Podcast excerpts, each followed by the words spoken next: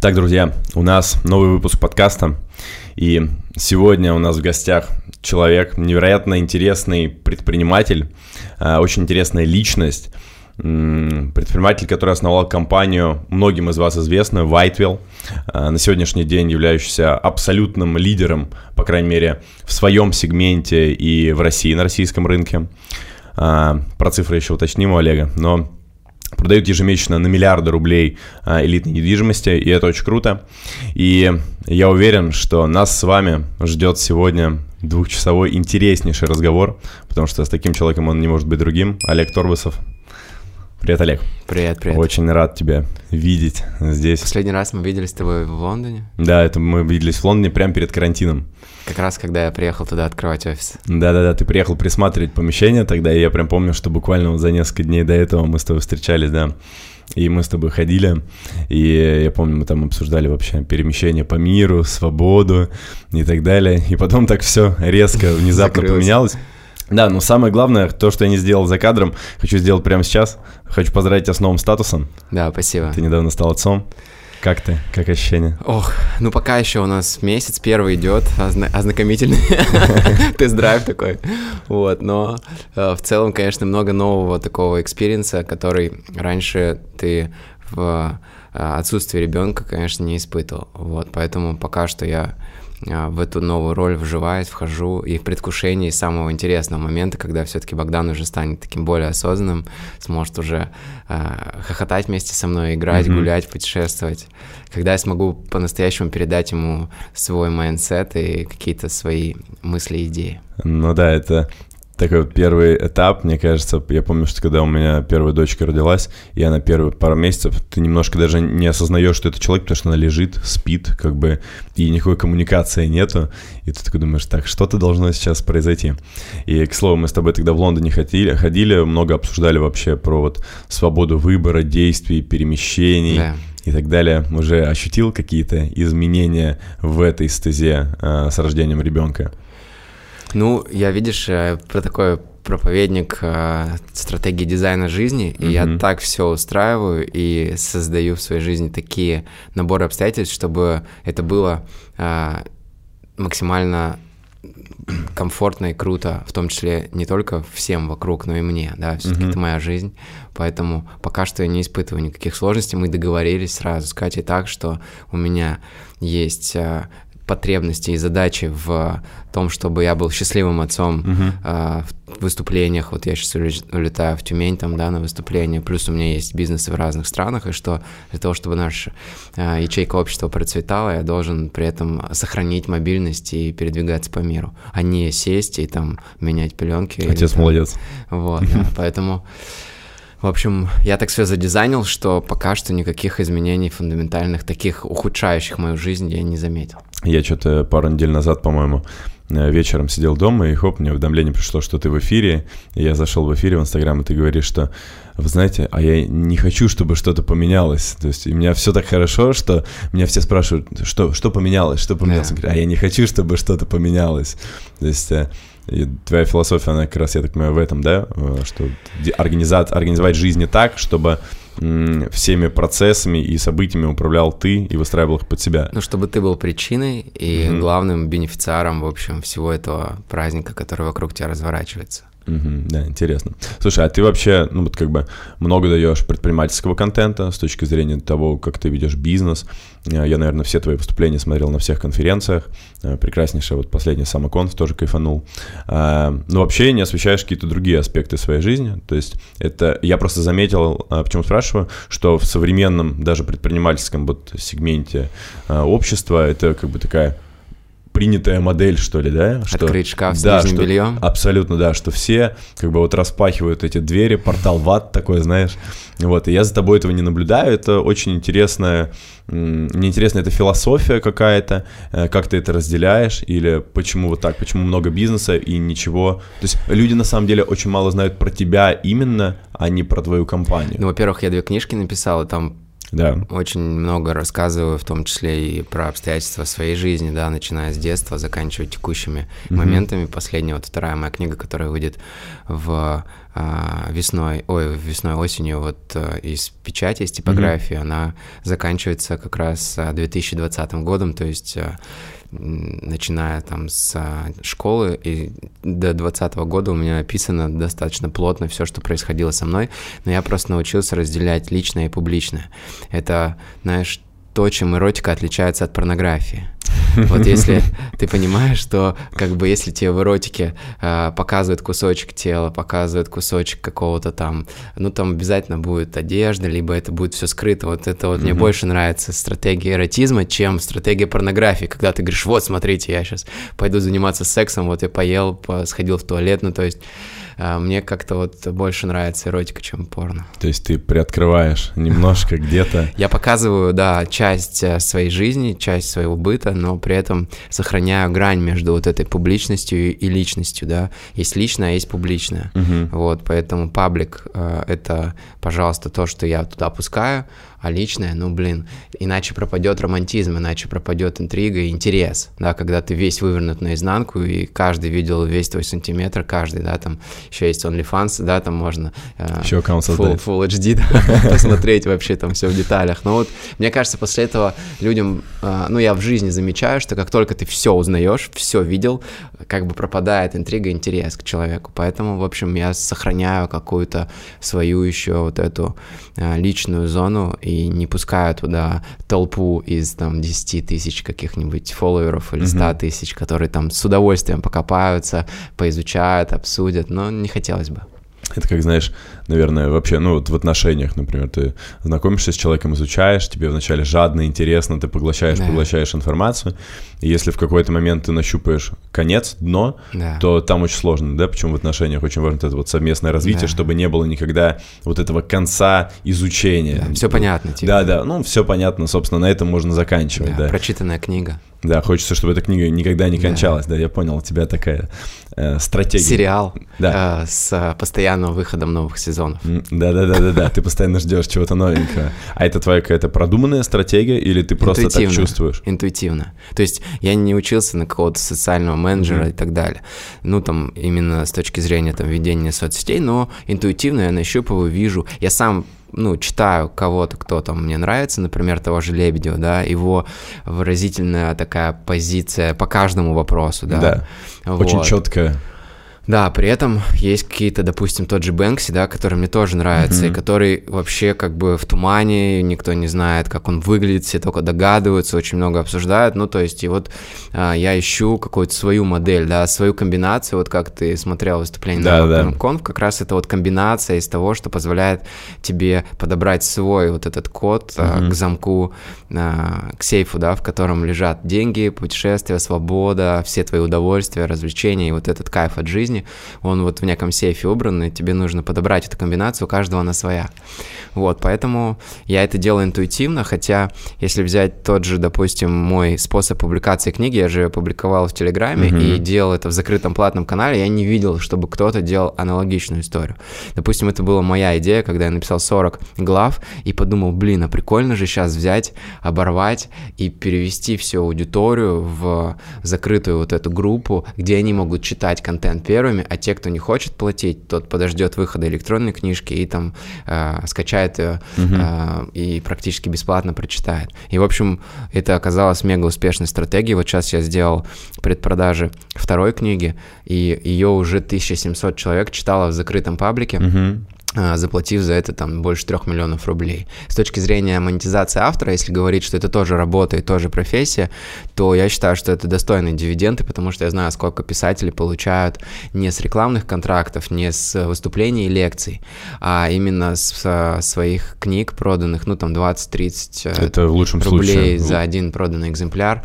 Поэтому, а тут у меня 500-700 тысяч, угу. и я сделал принцип вот этого верхнего донейшена, что ты можешь любую сумму задонатить, И сейчас рекорд 52 тысячи рублей заплатил человек за право читать книгу без каких-либо там обязательных э, встреч, хотя мне интересно встретиться mm-hmm. с тем, кто так ценит э, мой м, труд и так ценит мое творчество, что готов платить 20, 30, 50 тысяч за то, чтобы читать просто.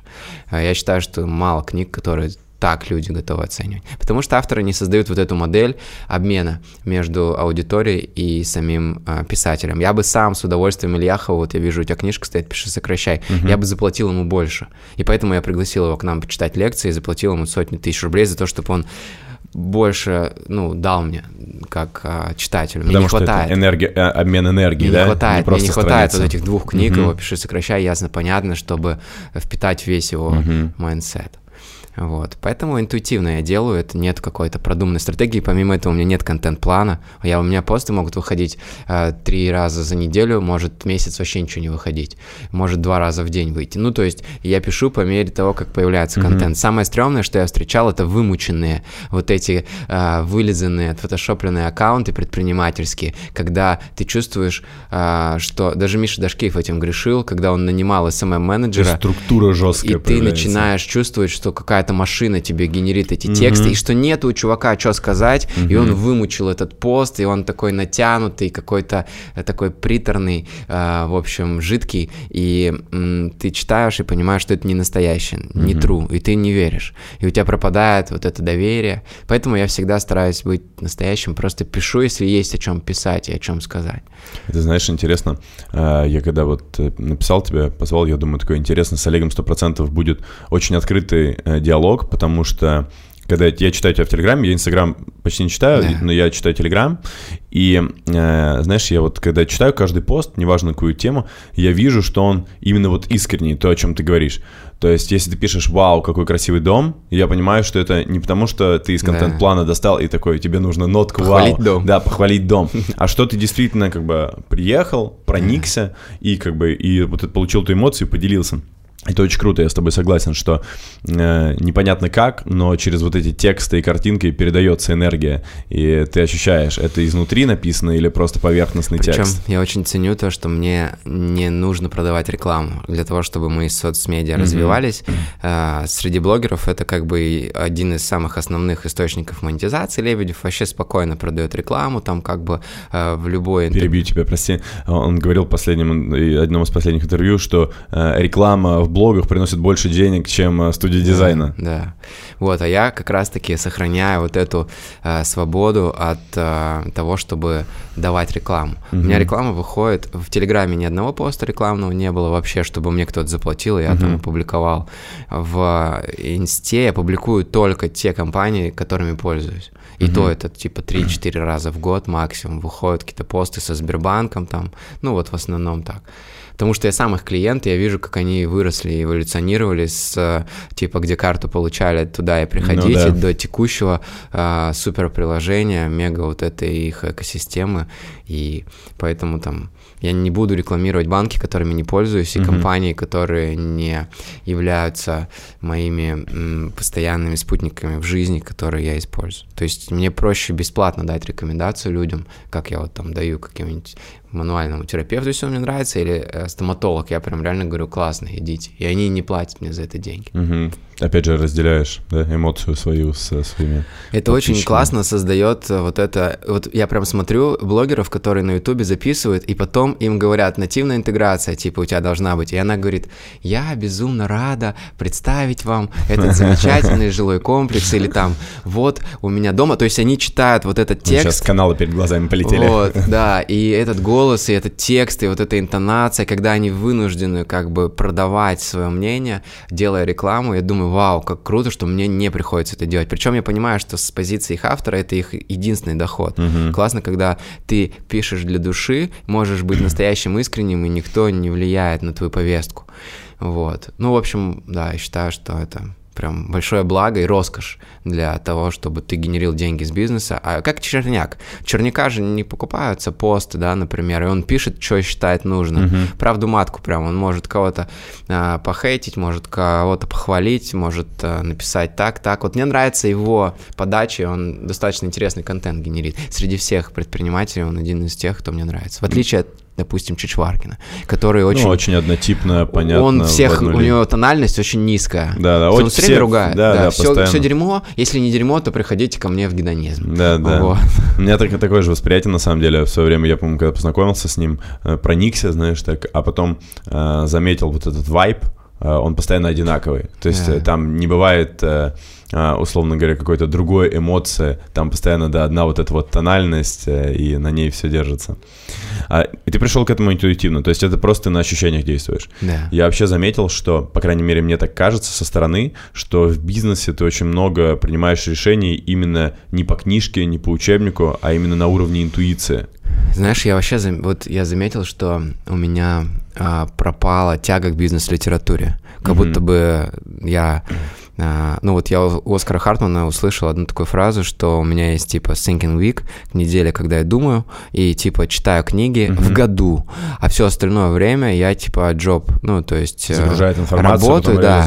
И я понял, что очень много сейчас людей, которые постоянно читают, читают, что-то так, богатый папа, бедный папа прочитал, думаю, там, богатей прочитал, все они, но они не богатеют и не становятся... Не остается времени для того, чтобы что-то делать. Вот, и у меня вдруг резко в один момент отрубило забила вообще бизнес-литературу, как-то я перестал ее читать вообще, то есть я понял, что, ну, блин, а, сейчас столько этих теорий, ты не успеваешь а, одно применить, уже рождается 5 новых книг, выходит 20 тысяч роликов на ютубе, угу. вот, и все время учиться тоже, наверное, а, ну, каким-то одним вещам, может быть, и не совсем правильно, тебе нужно время на практику.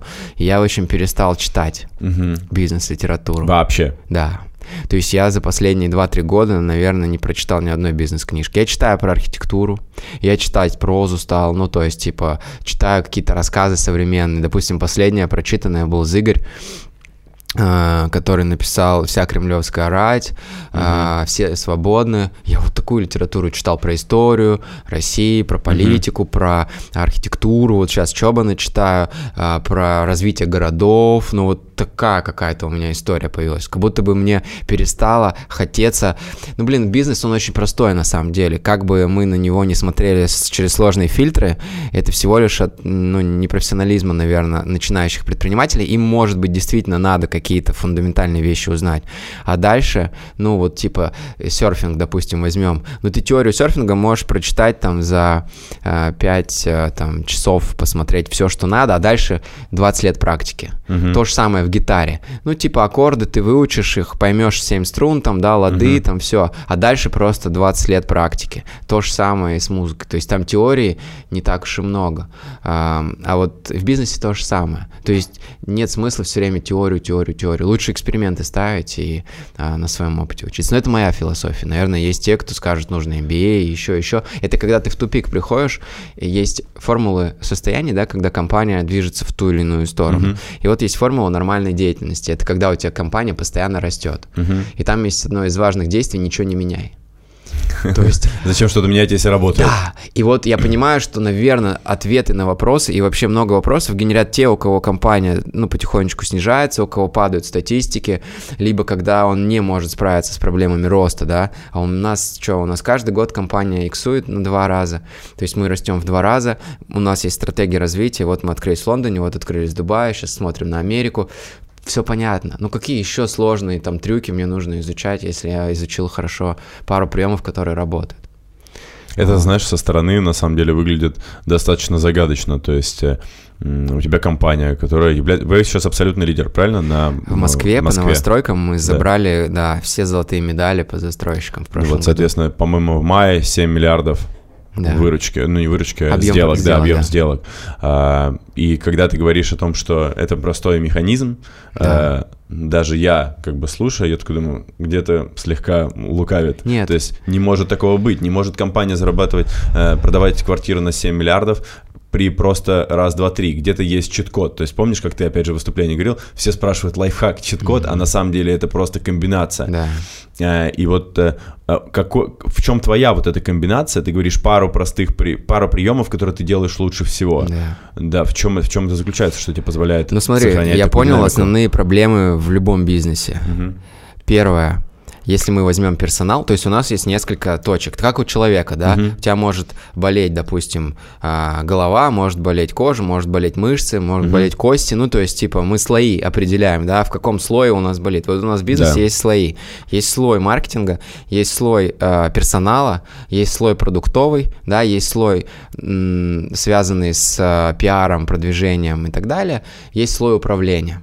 Мы берем mm-hmm. персонал. У нас с персоналом проблемы все бывают в двух областях. Либо нанимаем не тех, либо не так управляем. Mm-hmm. Да? Берем найм, у нас там есть некие формулы да, найма. Кого мы хотим, как их отобрать, где их найти, окей. Мы, то есть я просто взял, разложил на базовые вещи и сделал их на просто хорошем уровне. Я не говорю, что у нас блестящая вся система работает. Угу. Вот, есть еще слой качества, кстати, контроля качества и того, чтобы, в общем, все эти частицы двигались э, по компании слаженно. Берем маркетинг. В маркетинге какая проблема? Либо клиентов нет, либо их очень много. Ну, вот. Да. То есть, если у тебя очень много клиентов, у тебя возникает проблема с персоналом. То есть, да. тебе нужно быстро обучать и ставить на рельс. И вот так вот они все взаимосвязаны. То есть, это, ну, такая модель, в общем, которую ты, если разложишь, то э, у нас постоянно было так, что клиентов очень много, нам нужны люди. Мы людей ставим, нужно их обучать. Как обучать? Я могу посмотреть, как делают академии. Я хоп, у себя построил академию, как-то она работает, она обучает людей мне, а, все, она мне генерит уже обученные mm-hmm. кадры. Наверное, это не сделано на 10 баллов, сделано на 6, на 7, но работает, да.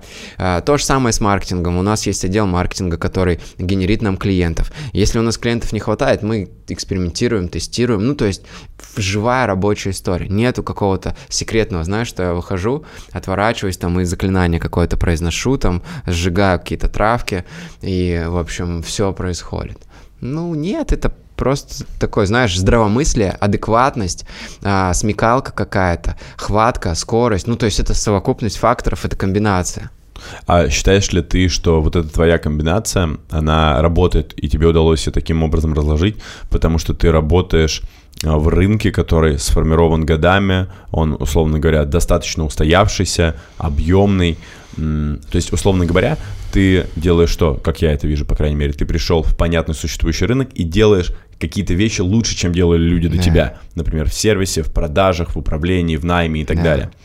Но, условно говоря, если человек попадает в стезю, например, какой-то стартап истории, где нету такой понятной модели, как ты разложил найм, маркетинг и так далее, то там становится все немного сложнее. Или же ты считаешь, что, что это вообще в абсолютно любом бизнес-проекте можно вот разложить на такие молекулы? Ну, во-первых, я думаю, что да.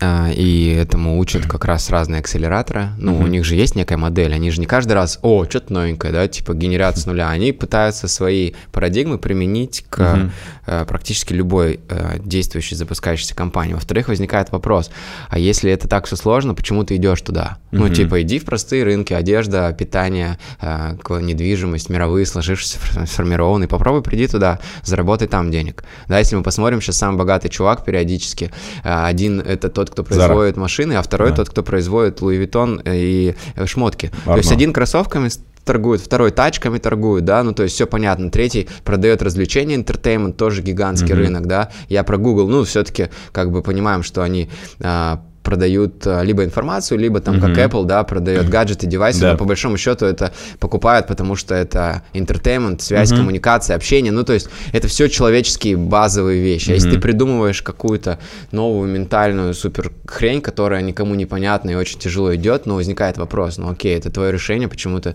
в это веришь, почему туда идешь? Ну, типа, иди в простые, понятные рынки. При этом а, вот Оскар Хартман тоже делал интересное упражнение, он брал список Forbes и начинал с нуля его смотреть, топ-1000 самых самых богатых людей на планете. И там ребята занимаются производством веревок, производством салфеток, производством постельного белья. Точно, много-много-много лет. Ну, типа, вот. То есть, там, конечно же, есть IT-предприниматели, кто создает что-то инновационное, новое, но там очень много простых бизнесов понятных. Я произвожу салфетки, но просто для, там, не знаю, э, кто-то отели открывает. Ну, то есть, вопрос, как ты сможешь это вырастить, и все. Угу. А я еще понял одну вещь, что деньги и счастье, они же не связаны между собой.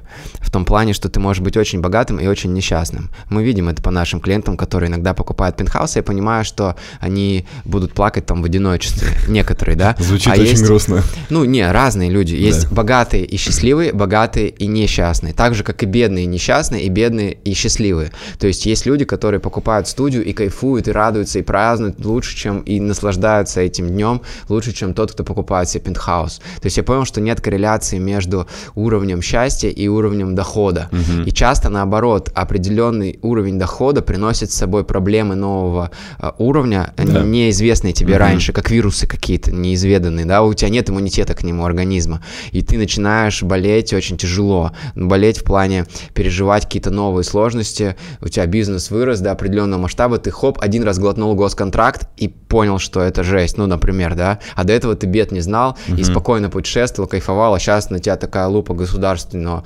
контроля нависла, и ты понимаешь, что сейчас у тебя чуть ли не всю компанию могут а, забрать за какие-то ошибки или неточности с управлением там госденьгами, вот.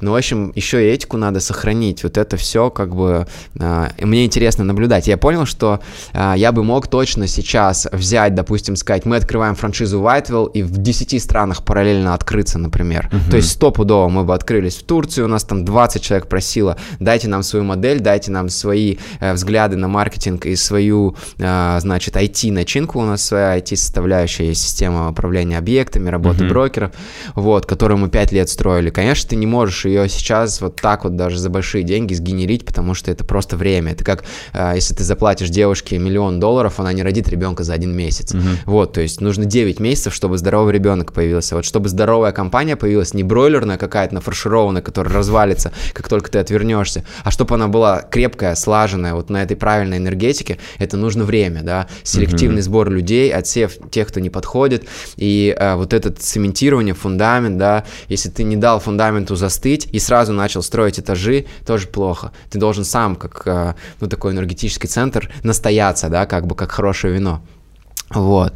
И в итоге, э, в общем, я понял, что мне не хочется заработать все деньги на планете. Я поставил себе цель жизни качественно прожить как можно больше счастливых mm-hmm. дней как можно больше счастливых дней часто с деньгами не связано, потому что как только у тебя становится много денег, у тебя может сократиться продолжительность жизни, есть корреляция. Уровень некая. стресса растет. Да, уровень стресса, уровень э, опасности, да, да, да, и так далее.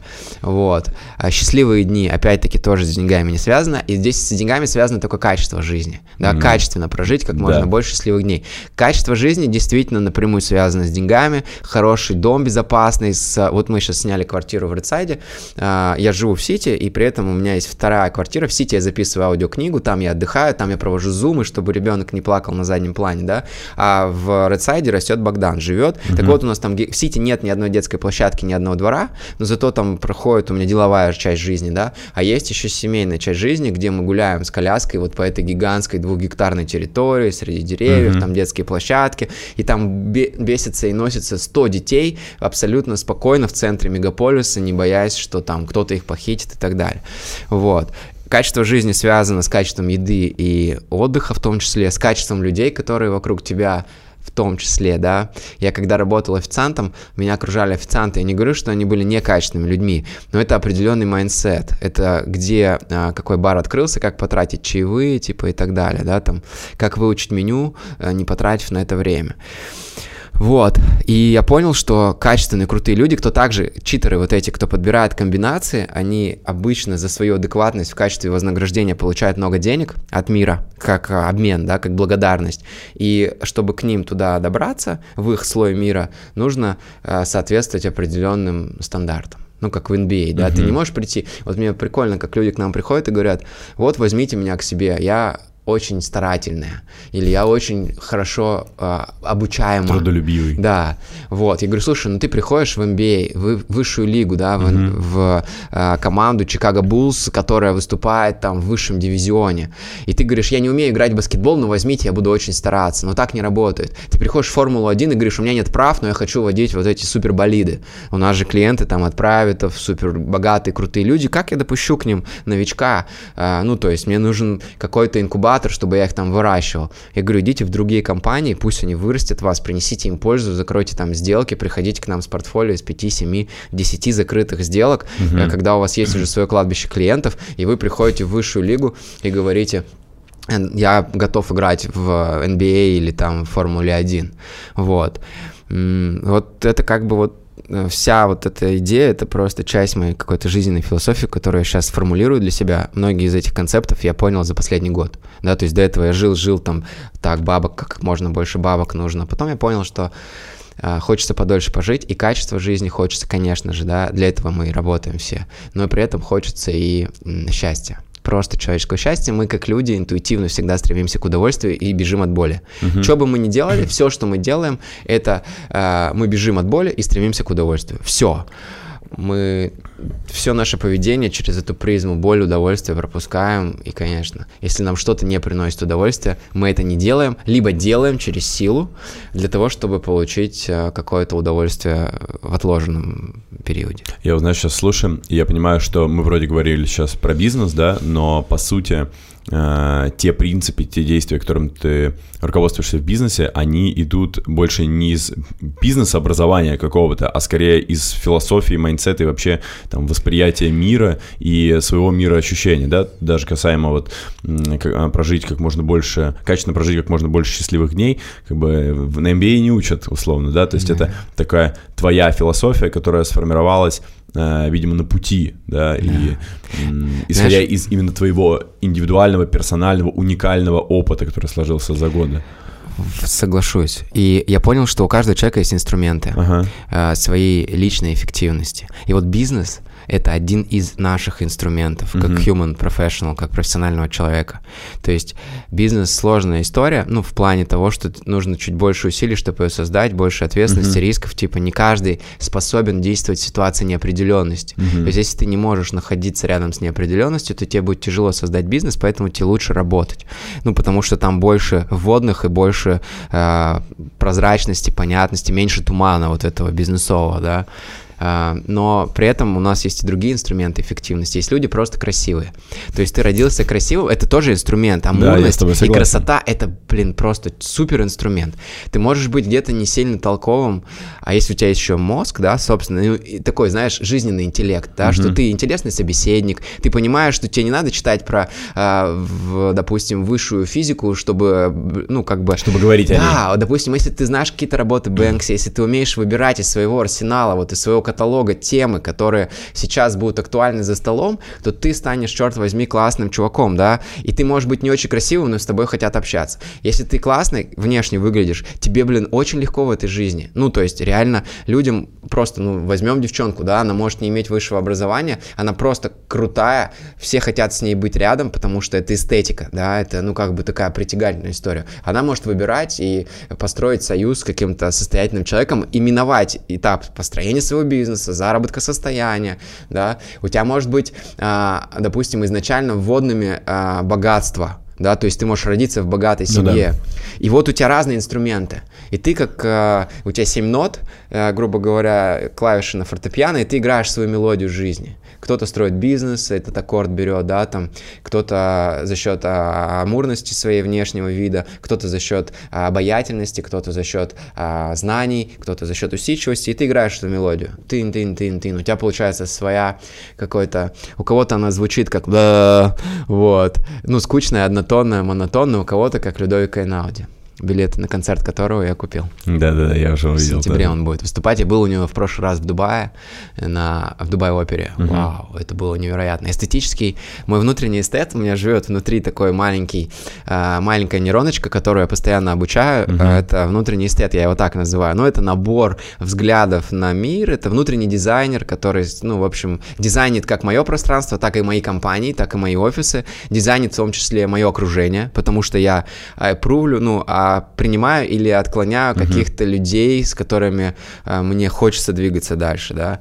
И это мой внутренний вот этот эстет как бы а, создает, ну, такой Опять же, набор, аватар. Да, там внутри набор каких-то критериев. Постулатов, да, идей, да, да, взглядов, да. выводов, да, они не обязательно правильные. То есть это просто мой э, вот этот, ну, у нас есть несколько своих как бы там внутренних, да, таких аватаров, угу. которые живут у нас. Это роли, которые мы отыгрываем. Ну вот один из них я назвал его внутренний эстет. И он в моих книжках как бы полностью, как один из героев, путешествует вместе со мной и создает вот этот мир, который мне нравится угу. правильный такой, идеальный, может быть, по-своему. Слушай, вот ты э, говоришь, например, ну, очень интересные вещи, и я так, знаешь, на себя перекладываю какие-то моменты, может быть, в каких-то, э, в каких-то ситуациях, например, поступаю из той же парадигмы, вот как ты говоришь, но неосознанно, допустим, да, и вот, э, например, Whitewill у уже 5 лет, получается, да, да? Было. соответственно, вот 5 лет, и когда ты начинал компанию, ты уже при, привнес туда какой-то определенный mindset сформированный, ты просто сказал, что за последний год-полтора сформулировал для себя много Какие-то вещей. Какие-то вещи, да. Да, да, да, да, да. Вот, а, соответственно, мне интересно, когда это все начиналось. То есть до этого были финансовые партнеры, а, HR Scanner был, да. прекрасный сервис, которым все пользуются до сих пор. А, вот, соответственно, когда ты приходил, ты отталкивался, опять же, от ощущений интуиции или какого-то математического расчета, вычитанным из книг, или как раз из своей какой-то философии. Потому что у меня, знаешь, ощущение, что а, самые крутые компании на рынке, они не создаются просто по математике. То есть mm-hmm. это просто невозможно, потому что в них не будет вот чего-то, когда невозможно повторить Кока-Колу. Ну вот, в ней есть что-то уникальное. И вот э, ты на создании, на пороге создания Вайтвилла мыслил какими-то подобными категориями, или ты просто делал, потому что хотел заработать денег, и это была понятная для тебя ниша? Ну, а, важная составляющая, я не просто хотел заработать денег, uh-huh. то есть я хотел заработать денег, опять-таки, я тогда еще не сформулировал цель своей жизни, uh-huh. и я из-за этого, кстати, терзался чуть-чуть, потому что мне как бы сказали на разных тренингах, что у тебя должна быть цель жизни, выходящая uh-huh. за ее пределы. Некий Петр, да, сформулировал Некий так. Петр, да. Вот, так вот, а, и это, прикинь, мысль, вот он кинул это зернышко всем просто, там сидело 2000 человек в зале и 2000 онлайн, он всем так, ну, вам нужно просто иметь цель, выходящую за пределы жизни. И типа ты такой сидишь потом, как, ну блин, и, и чё теперь? Uh-huh. Вот, а я подумал, ну вот классно, цель, выходящая за пределы жизни, у меня будет качественно прожить как можно больше счастливых дней, да, и сделать так, чтобы, ну, соответственно, если ты счастливо живешь, то и люди вокруг тебя тоже счастливы, вот. И как можно больше счастливых дней здесь можно счетерить и сказать, что а, твой ребенок продлевает, ну, продолжает а, mm-hmm. дни твоей жизни, да, потому что ты как бы берешь свою флешку а, Торбасов а, а ОС, да, типа, и вставляешь ему а, в его сознание и инсталируешь те патчи и те модели поведения, которые считаешь правильными. Mm-hmm. У меня третья книга, третья книга будет у меня «Путь одного отца». То есть я сейчас хочу прожить путь воспитания ребенка там до 18 лет и описать свой uh, user experience, father experience, такой типа опыт отцовства, ну, с моей точки зрения, да, я даже для Богдана уже завел Инстаграм, и у него там уже 2300 подписчиков, и вот, и он там делится, как я считаю, это такой, знаешь, мой эм, писательский эксперимент, как ребенок мог бы смотреть на разные жизненные проблемы, там, связанные mm-hmm. с тем, что ему соской затыкают рот, вот, что значит, я даже подумал, что прикольно, если бы он запустил курс, э, допустим, «Младенец на миллиард», ну, то есть я троллю как бы вот современную вот эту всю историю, что он там mm-hmm. рассказывает, а, значит, выбор там подгузников, как лучше сделать, как а, управлять плачем, а, значит, пять разных видов плача для того, чтобы управлять своими родителями, mm-hmm. вот, манипулятивные техники, значит, там и так далее. Вот, и пригласит он туда Матвея Портнягина, Весну Аязовну Шабуддинову и в качестве спикеров и Льва Дашкиева. Это просто дети разных людей, которые со сцены там рассказывают какие-то вещи, связанные с жизнью. Вот, но это я так, знаешь, знаешь, типа писательский такой эксперимент, троллю просто, в общем, этот мир по-своему. Так э, мы начали с тобой, да, по, по поводу м, создания. Когда ты создал, ты хотел, ты говоришь, ты еще тогда не сформулировал для себя цель жизни yeah. и действовал, исходя из какой цели, из какой потребности и какие смыслы в это закладывал. Ну, во-первых, я хотел, я пришел за деньжатами, да, mm-hmm. на этот рынок, вот, но пришел в том числе за самореализацией, то mm-hmm. есть мне хотелось вызова игры какой-то большой. Я понял, что вообще игра это одна из самых а, крутейших состояний, да, это, наверное, состояние, в котором мы находимся, и вот я понял, что что люди, они в состоянии игры очень эффективны, и поэтому игра у нас никогда не, приглаща... не прекращается, да, у нас даже отчетный ролик а, о жизни Whitewell за пять лет был под шоу Must Go On, да, mm-hmm. шоу должно продолжаться, и вот мы это шоу делаем, то есть мы э, путешествуем, мы выкладываем по такие дерзкие ролики с разных регат, концертов, путешествий, я трачу кучу денег на то, чтобы поддерживать inspiration, э, spirit, такой дух компании, да, своей вдохновленный, воодушевленный, вот, и э, тем самым мы получаем лучшие кадры на рынке, мы выдергиваем людей mm-hmm. своей энергетикой, вот, мне нравилось просто делать, э, в общем, мне нравилось создавать компании, наверное, если бы это была не недвижка, я что-то другое делал, главное, чтобы я кайфовал просто. Я вот, кстати, тоже не помню, где я у тебя читал или слышал от тебя. А, ты говорил, что приходя в какой-то бизнес, в какую-то нишу, это должно тебе обязательно нравиться, иначе ты не сможешь э, сделать там больше, чем все остальные. Вот, ты до сих пор придерживаешься? Конечно, да? я вообще безумно. Я, я скажу так, что наша влюбленность только растет угу. с недвижимостью.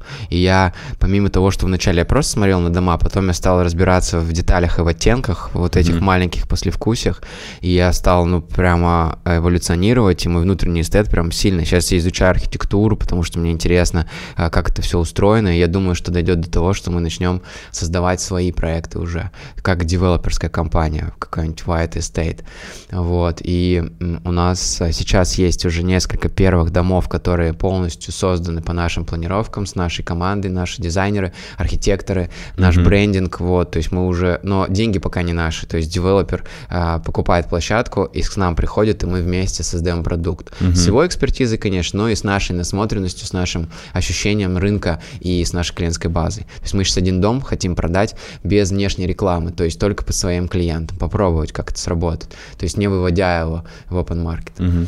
Это, э, но смотри, у меня знаешь, какой вопрос? Э, это вот сейчас, понятное дело, почему тебе сейчас нравится, то есть у тебя классная компания, классный коллектив, вы зарабатываете большие деньги, и, естественно, вместе с этим вы, опять же, занимаетесь, э, продаете классный продукт. Э, безусловно, вместе с этим приходит любовь. Но вопрос, знаешь, на старте, условно, когда ты стоишь у порога создания как чего-то... в этого да. гадкого утенка, да. типа, который чихает, там, крякает. Даже не то, что как влюбиться, а как выбрать э, менее гадкого утенка. То есть тебе же, по сути, любое дело, начнешь ты продавать воду, пока ты ноль в ней полный, но не будет тебе нравиться. То же самое, если ты а продаешь вот столы. Вот, а здесь нет ответа, знаешь как? То есть ты должен это чувствовать. Угу. Это знаешь, как типа попытаться передать чувство равновесия человеку. Угу.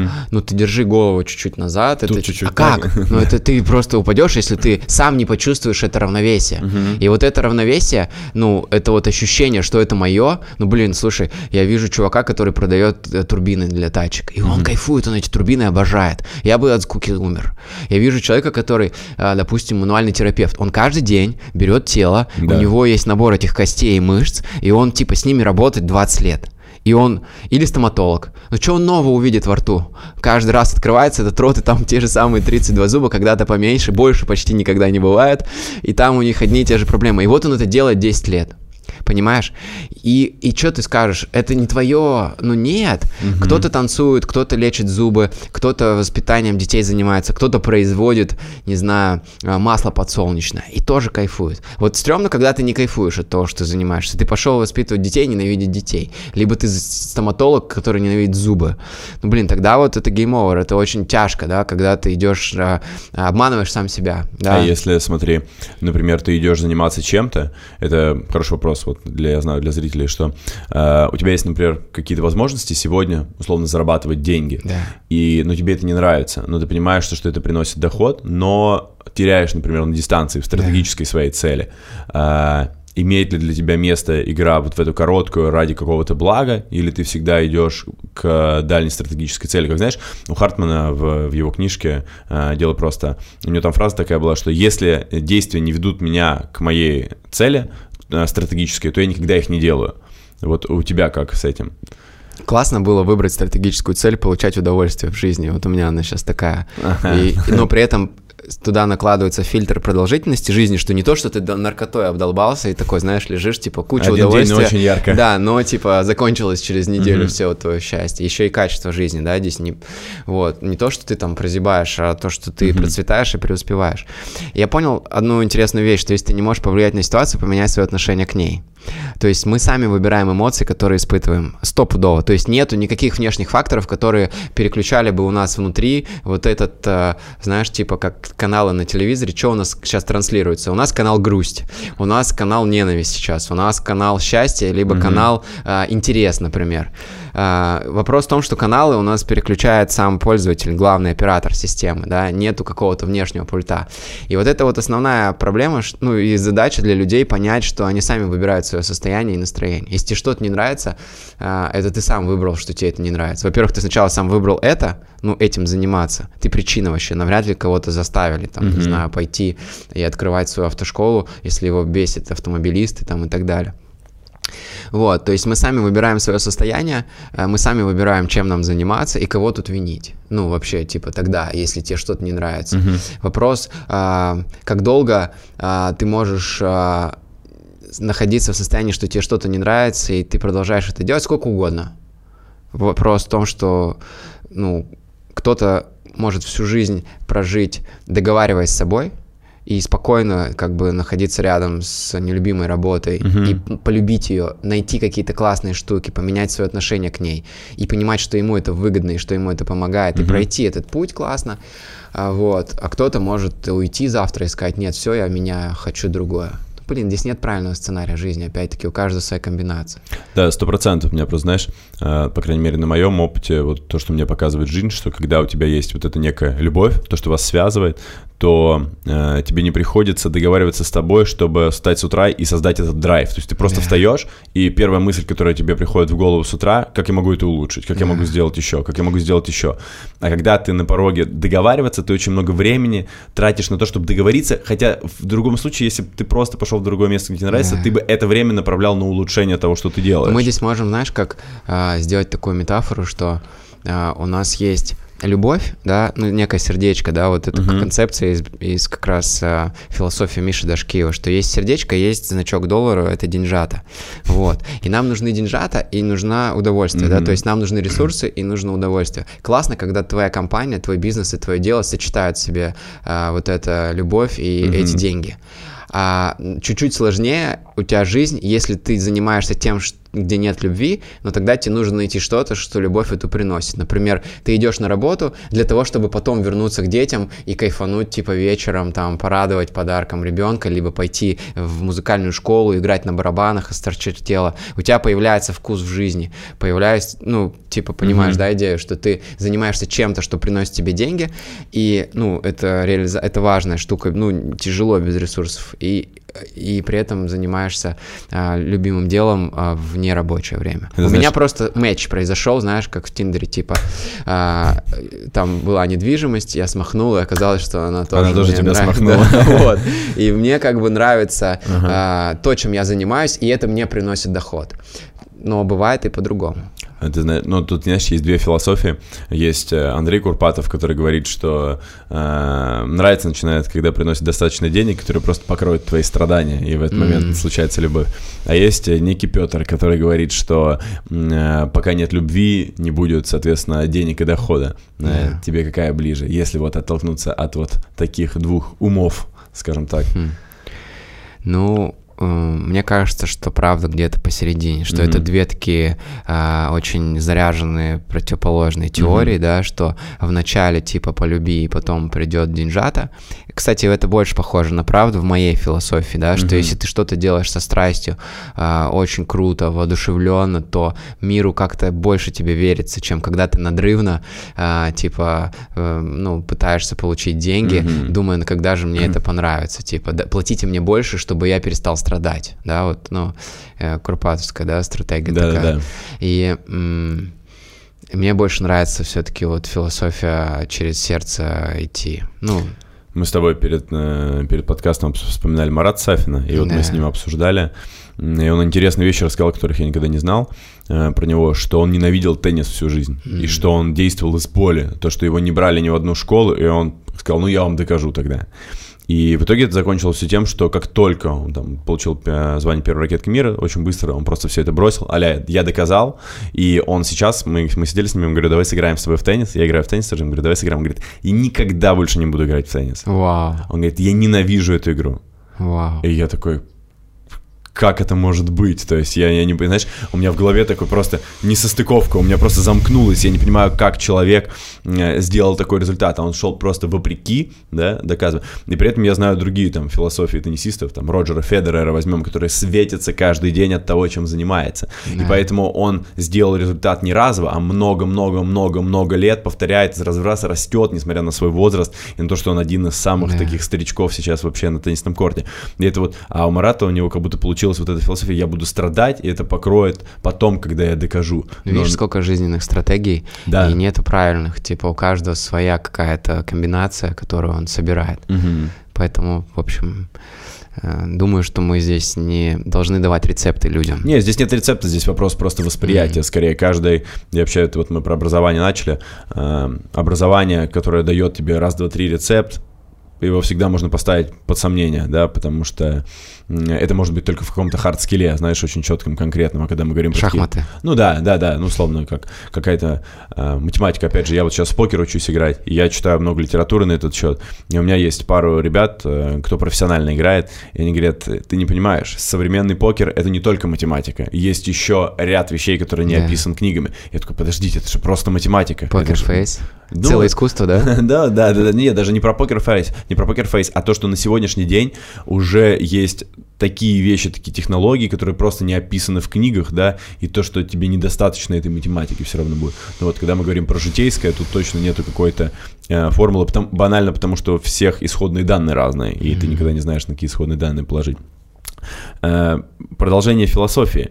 Ты один из тех людей, кто, мне кажется, своей компании и людям, которые работают в компании, своему коллективу, дает больше, чем самому себе персонально. Возможно, это мне складывается такие ощущения просто, но когда ты делаешь Sensation Whiteville, я представляю, сколько это стоит денег, времени и сил. Ты вкладываешь и даешь на полную. Э, или там вы делаете регату, или еще что-то. Это очень круто. Я смотрю, я думаю, блин, это обалденно. То есть я понимаю, что я вижу, что это как будто бы для тебя стоит на первом месте. А, а по отношению к себе Э, я тоже вижу, что у тебя хорошая квартира, ты часто путешествуешь и так далее. Но я вижу, что у тебя нету... Ты можешь купить себе Майбах и ездить с водителем, но нет, ты этого не делаешь. Ты можешь купить себе пентхаус, но нет, ты этого не делаешь. Ты можешь летать, не знаю, насколько можешь, там, частным бортом постоянно, но ты этого не делаешь. А для компании как будто ты даешь вот этот вот, понял, супер люкс для компании, для себя меньше. Э, в чем здесь э, секрет твоей философии, почему ты делаешь? Это, это невероятно интересно. То есть людей на российском рынке, предпринимателей, которые так делают, не очень много. То есть прям по пальцам могу сосчитать. Да. И это очень круто, это цепляет внимание. Ну смотри, вот эта стратегия такого публичного э, как бы лайфстайла для real estate это очень органично. И ну брокеры они же такие как э, волки, да, они не получают каких-то фиксированных зарплат, у них да. зарплата зависит от сделок. И при этом мы работаем на рынке, где твой доход может равняться стоимости квартиры с одной сделки, да, то есть у нас вот сейчас в Лондоне идет сделка, я думаю, что мы ее закроем, она больше миллиарда, да, в рублях, и китаец с нами покупает в Лондоне квартиру квартиру. И брокер с этого заработает, ну, там, типа, э, он в Москве может прийти и спокойно из нашего портфеля купить себе еще какую-нибудь квартиру, да. Ну, и как история с особняком была у вас, да. вот недавно я тоже слышал, да, да ты, есть, там, безумная комиссия какая-то. И ребята м, могут хорошо зарабатывать. Угу. И я понял для себя, что, во-первых, а, когда я организовываю сенсейшн, когда я организовываю регату, я живу. Я проживаю вот эти яркие моменты. Uh-huh. Я вспоминаю, что я раньше был арт-директором, и что я делал мероприятия для каких-то а, гостей просто, uh-huh. да, ну не для каких-то, а для гостей своего заведения. И мне это нравилось. Мне нравится творческая вот эта составляющая, да. А сейчас я а, делаю это для своей команды, для своих сотрудников, и я снова вспоминаю, как мы там выбираем звук. Я сыграл на барабанах, я готовился, типа, э, там, сыграл вот этот э, Show Must Go On, аккомпанировал на барабанах, и я ходил на эти тренировки, волновался. Я так не волновался перед выходом на сцену с барабанными палочками, как я волну, ну, как я, выходя перед Олимпийским на 20 тысяч человек с микрофоном, меньше волновался, uh-huh. подражировал, чем держа в руках барабанные палочки, потому что микрофон мое проверенное оружие, да, а да, барабанные палочки first time. Вот, я первый раз их держал в руках, uh-huh. и это, конечно, безумно волнительно. Просто, то есть это такой выброс адреналина, это и есть жизнь. Вот, поэтому мне хочется, сейчас мы хотим, ну вот это спойлер, мы сейчас хотим строить Whiteville дачу. То есть я хочу строить дом для своих сотрудников, где будет много спален, куда они смогут приезжать семьями, где будет большая гостиная, будет большая э, такая территория для отдыха, и мы построим свой. Может быть, купим готовый его, адаптируем, либо построим свой, и туда можно будет приезжать ребятам, кайфовать. Ну, просто мы сделаем свою дачу. Uh-huh. Вот. Э, ну, мне кажется, крупные компании имеют свои какие-то зоны для отдыха за пределами uh-huh. офиса, и вот мы хотим то же самое делать. При том, что это будет актив, который можно будет продать, он будет иметь какую-то стоимость, то есть uh-huh. это не просто деньги в воздух. А, вот. Но мне это что помогает делать?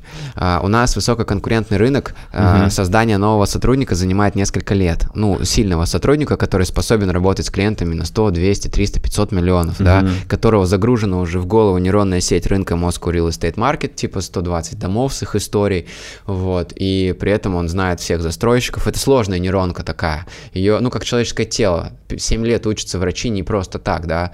Если бы можно было за две недели на хирурга научиться, наверное, типа, люди бы за две недели становились классными хирургами, но нет. И вот в real estate также. Есть люди, кто 10 лет там идет для того, чтобы закрывать крупные сделки. И поскольку у нас сотрудника генерируется несколько лет, назревая, да, выращивается, mm-hmm. как хороший коньяк, вот. Нам их нужно где-то закупать, этих людей, ну, брать с рынка, да, мы не можем их вырастить и две, два года ждать. Uh-huh. А, в нашем сегменте, поэтому нам их нужно получать. А такой э, лайфстайл, он очень откликается людям, которые, а, амбициозны, готовы работать в неопределенности без фиксированного дохода, склонны к таким рискам и при этом хотят получать уважение, признание, э, подтверждение от компании. Вот, и я нахожусь в обмене с этим э, миром, с этим, э, значит, коллективом своим, да, я им даю чуть больше. Мы сейчас сделали фантомные акции, да, я раздал акции тем, кто у нас больше двух лет работает в компании. Акции как опционы? Да, но они, э, получается, это опционная программа, просто мы ее назвали как фантомная акция, то есть они получили конкретное количество акций, э, и с каждого рубля, полученного в качестве дивидендов, угу. я от 10% Понял. отчисляю туда, но если ты уходишь из компании, у тебя сгорают акции, все они остаются обратно у учредителя. И это будут очень серьезные дивиденды для всех ребят, но они запускают новые модели, что, допустим, сейчас ты работаешь брокером на загородном офисе, да, или брокером по аренде. Это не самые простые направления, компания, но при этом, если в Лондоне, и у тебя есть акции компании, а в Лондоне и в Дубае закрываются сделки, ты понимаешь, что ха-ха-ха, я с этого получаю тоже свои дивиденды. Если процветает город, то я продолжаю работать брокером по загороду, может быть, зарабатываю чуть меньше, чем в городе, но при этом я а, понимаю, что в конце года я получу свой а, экстра а, годовой бонус, который покроет все мои... Ну, то есть это интересные модели запускает для, в том числе, у нас есть опционы и у тех, кто не связан с генерацией прибыли, например, программисты, CTO, разработчики, а, офис-менеджер даже мы дали, который с нами работает 4 года, ну, ассистент руководителя мы тоже и дали. Опцион небольшой, у нее меньше акций, чем у руководителя Понятно, департаментов, да. но все равно. И у меня куча таких программ разных. Внутренние игры, внешние игры. Мы играем за первые места на рынке, да, забирая награды, для нас это отдельное приключение. Мы боремся сами с собой, покрывая каждый раз, побивая свой результат по объему продаж. Сейчас mm-hmm. у нас стоит 6 миллиардов а, за месяц, и каждый раз, когда мы первый миллиард сделали, второй, третий, четвертый, пятый, каждый миллиард мы отмечаем поездкой за границу. За мой счет я вывожу всех. А, и у нас действительно выстрелило там два месяца назад 7 миллиардов, но там одна сделка была на 4, да, да, и поэтому помню, мы да. не считаем, что мы полноценно побили типа свой рекорд. Угу. Да, действительно, это получилось 7, но мы ее половине мы получается 5. Ну, для себя так. Чтобы игра не сломалась, иначе будет очень тяжело повторять результат. Это как чит-код был. Вот. И сейчас у нас стоит 6, и мы снова полетим отдыхать куда-то. И ребятам нравится эта игра. У нас есть внутренние соревнования, они между собой соревнуются. Я придумал кучу игр. Uh-huh. Детство люди любят играть. И они играют. Мы играем.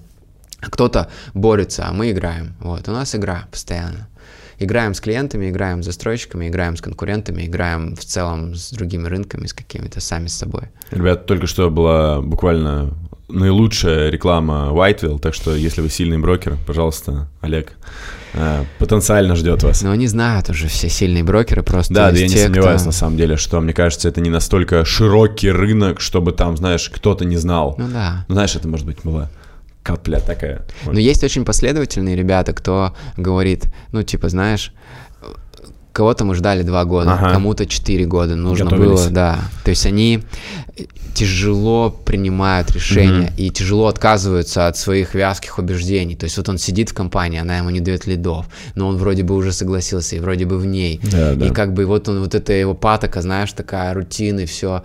И он, кто-то выбирается такой, а, дайте мне руку, и мы хоп, забираем к себе, и он такой, «А, как глоток свежего воздуха. Кого-то у нас, кому-то у нас не получается работать. У нас очень системная компания. У нас очень тяжело с точки зрения того, что ты должен вести CRM, ты должен писать все действия, комментарии, ты должен соответствовать стандартам, которых э, добрая пачка, но они все, как в пожарной безопасности, основаны на здравом смысле. Ну да, как для среднестатистического московского брокера, который может три раза не взять трубку, а потом написать, что опаздываю на полчаса, да. я думаю, что это в целом может быть сложно. Поэтому мы вынуждены быть э, эффективными, и не все готовы нести это знамя, этот флаг вместе с нами. А для тебя? Тебе, тебе нравится Паша Дуров?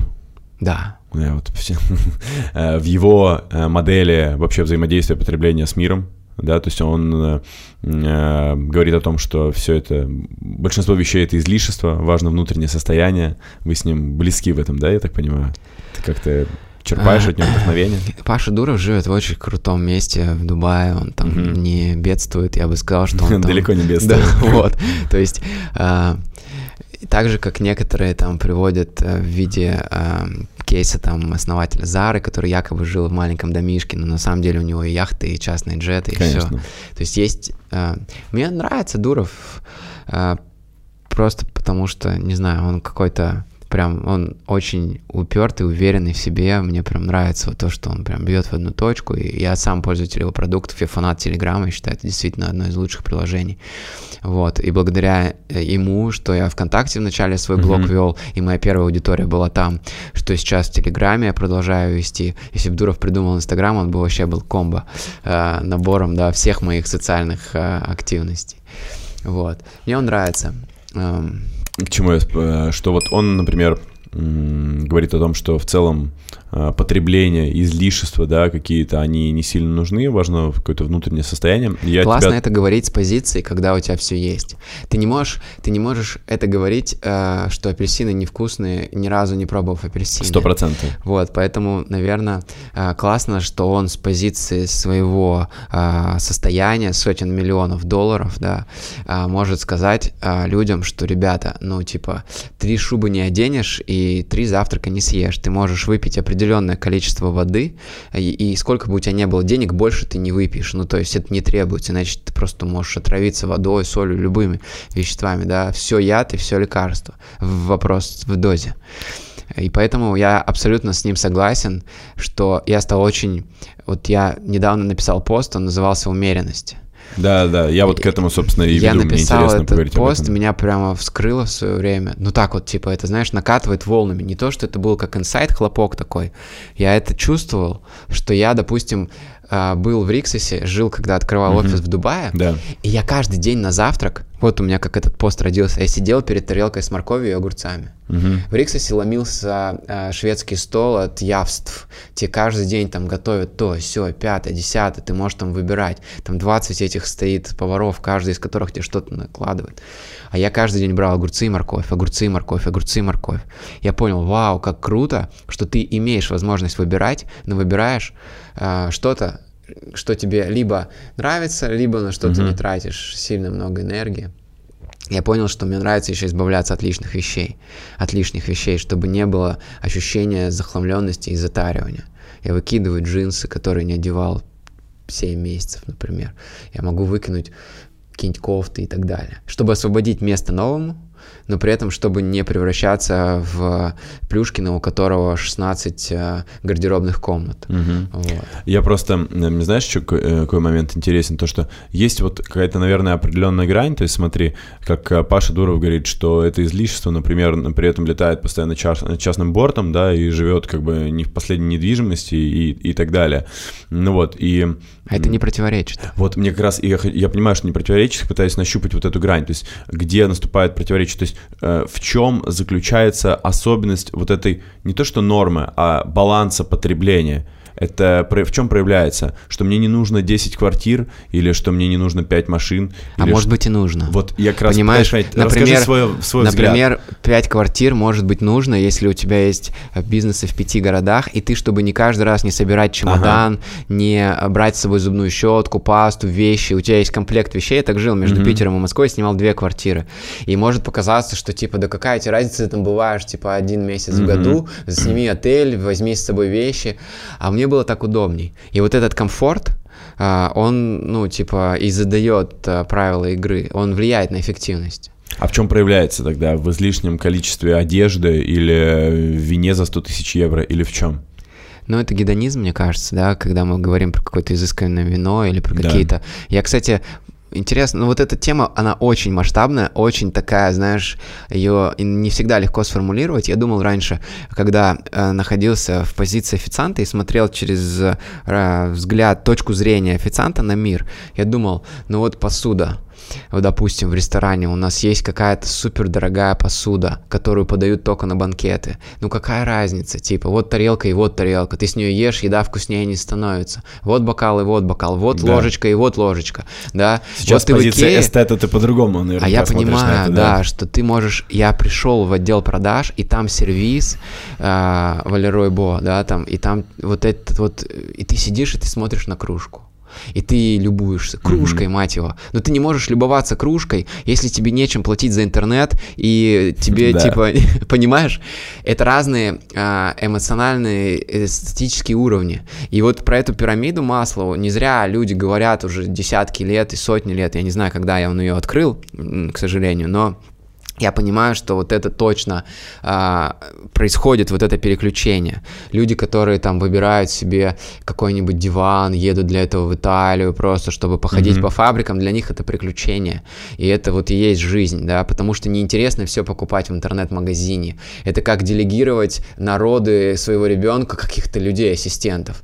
А, ну, то есть, или отпраздновать день рождения, вместо себя отправить кого-то, да, ну, типа, вот мой бизнес-ассистент приедет на празднование моего дня рождения, мне некогда. А где эмоции-то? Это ради этого люди и живут, да, чтобы кайфовать. Вот, поэтому а, здесь вот эта грань, вот, допустим, у Аяза там три бизнес-ассистента, да, один отвечает за быт, они собирают ему форму для mm-hmm. тренировки, там дают, он встает, у него завтрак на столе. Один занимается тревелом, отелями, там, и организацией его путешествий, там, размещением, и третий делами, финансами, бухгалтерией, карточками, там, документами, да казалось бы, может быть излишне, одного хватит. Но вот не факт. А, вот не факт. И я думаю, что а, это не такое, знаешь, напускное, а это необходимость. Ну, у каждого просто необходимость, да, да своя. Да. То есть, я понял, здесь, наверное, все-таки э, грань у каждого будет своя, да, что и проявления у каждого будут свои. То, да. что для кого-то будет излишеством, для другого человека да. может быть потребностью. Да? Вопрос, сможешь ли ты остаться таким же жизнерадостным человеком, если завтра у тебя это заберут. Вот это, мне кажется, один из основных вещей, что если ты без этого просто превратишься в брюзжащего, орущего, истерящего дядьку, э, который просто несносный, невыносимый, и не сможешь обратно вернуться, ты over для тебя все. Но я понимаю, что я завтра смогу снова вернуться в однокомнатную квартиру и спокойно там жить, не испытывая э, угнетения совести и терзаний. Ну, в какой-нибудь обычно. Я не хочу этого делать. И я буду делать все, чтобы вернуться вернуться обратно. Но да. я, а, ну то есть это работает э, по принципу кондиционера, что ты выставил ну, температуру, и вот вся твоя жизнь начинает поддерживать эту температуру, этот градус жизни. И ты, если даже теряешь все, вот сейчас у меня забери все, ну, типа, все деньжата, оставь мой mindset, я обратно их нагенерю, я снова придумаю компанию, я снова, может, это будет чуть меньше, чуть хуже, вот, но все равно я вернусь обратно в этот мир, да, очень тяжело забрать социальные связи, ну, что типа тебе сделали пластическую операцию, тебя снова э, без языка, без знаний людей да, да. вернули в новый мир. Ну, то есть это выдуманная история. У меня останется социальный капитал. Даже если у меня сейчас заберут все мои соцсети, у меня останутся знакомства. Я приду к Дашкиву и скажу, Миша, у меня новый Инстаграм, выложи сторис, пожалуйста, что у меня старый забрали, новый появился. Я приду, там, не знаю, к ребятам, у кого есть лидеры мнения, к тебе приду и скажу, снова, пожалуйста, мне нужно вернуть мой социальный ну, да. капитал. Я восстановлю это за два месяца, за три. И потом начну реализовывать делать свою стратегию. Скажу, ребята, я запускаю новую компанию, вы меня помните. Нельзя стереть тебя уже все из памяти людей.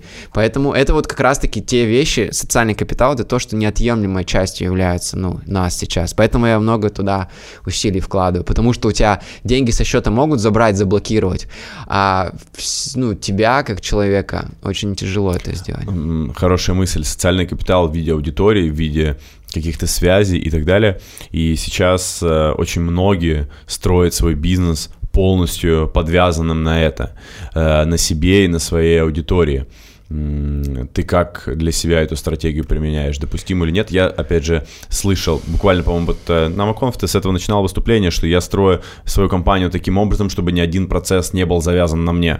Но при этом я генерю э, туда сотни клиентов каждый год. Это понятно. Не, это я, э, я больше не к этому. Я к тому, чтобы завязывать какие-то процессы. И вот, например, у тебя есть помимо этого огромное количество там маркетинговых инструментов, э, отделов и так далее. А есть на сегодняшний момент бизнесы, которые завязаны на определенном человеке, на его аудитории.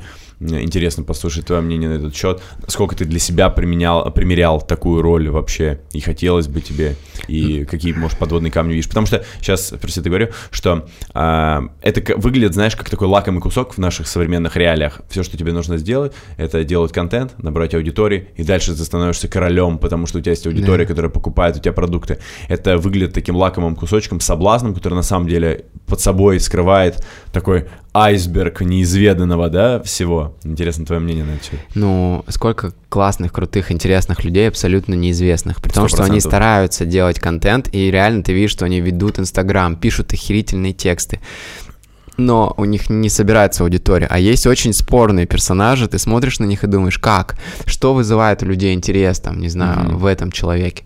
Он вроде, ну, как бы очень такой mm-hmm. социальный. Я раньше на Моргенштерна смотрел тоже, когда он с Пальмой был, и, типа, ну, вот с этими, с грилсами, там, какой-то очень странный был чувак. Я не понимал.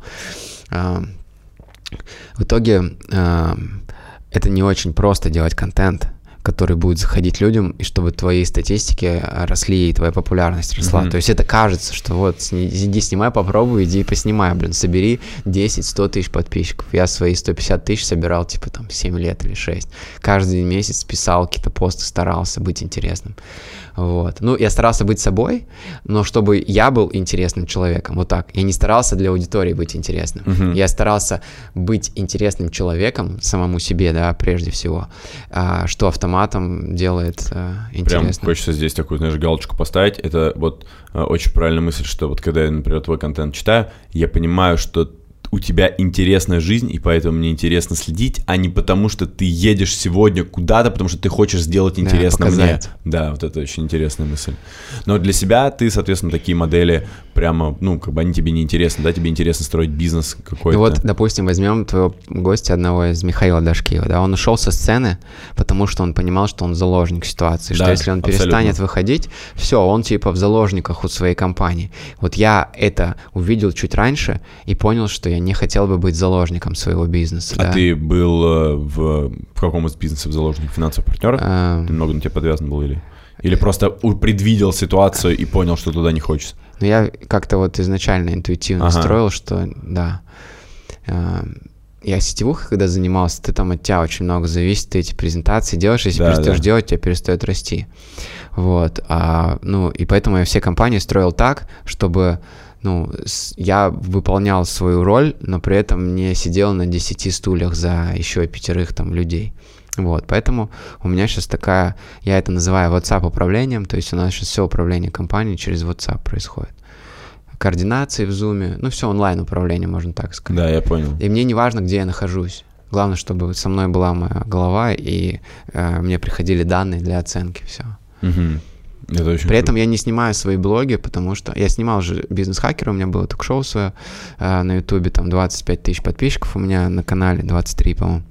И оно собирало по 50, по 60, по 70 тысяч просмотров. Я приглашал тогда Яза, Дашкиева, Федора Овчинникова, разных крутых ребят, вот, и брал у них интервью сам. Ну, то есть mm-hmm. я, в принципе, готовился, там, Данил Мишин у меня был, Бир Хостел, такие у него раньше были, он известный был чувак.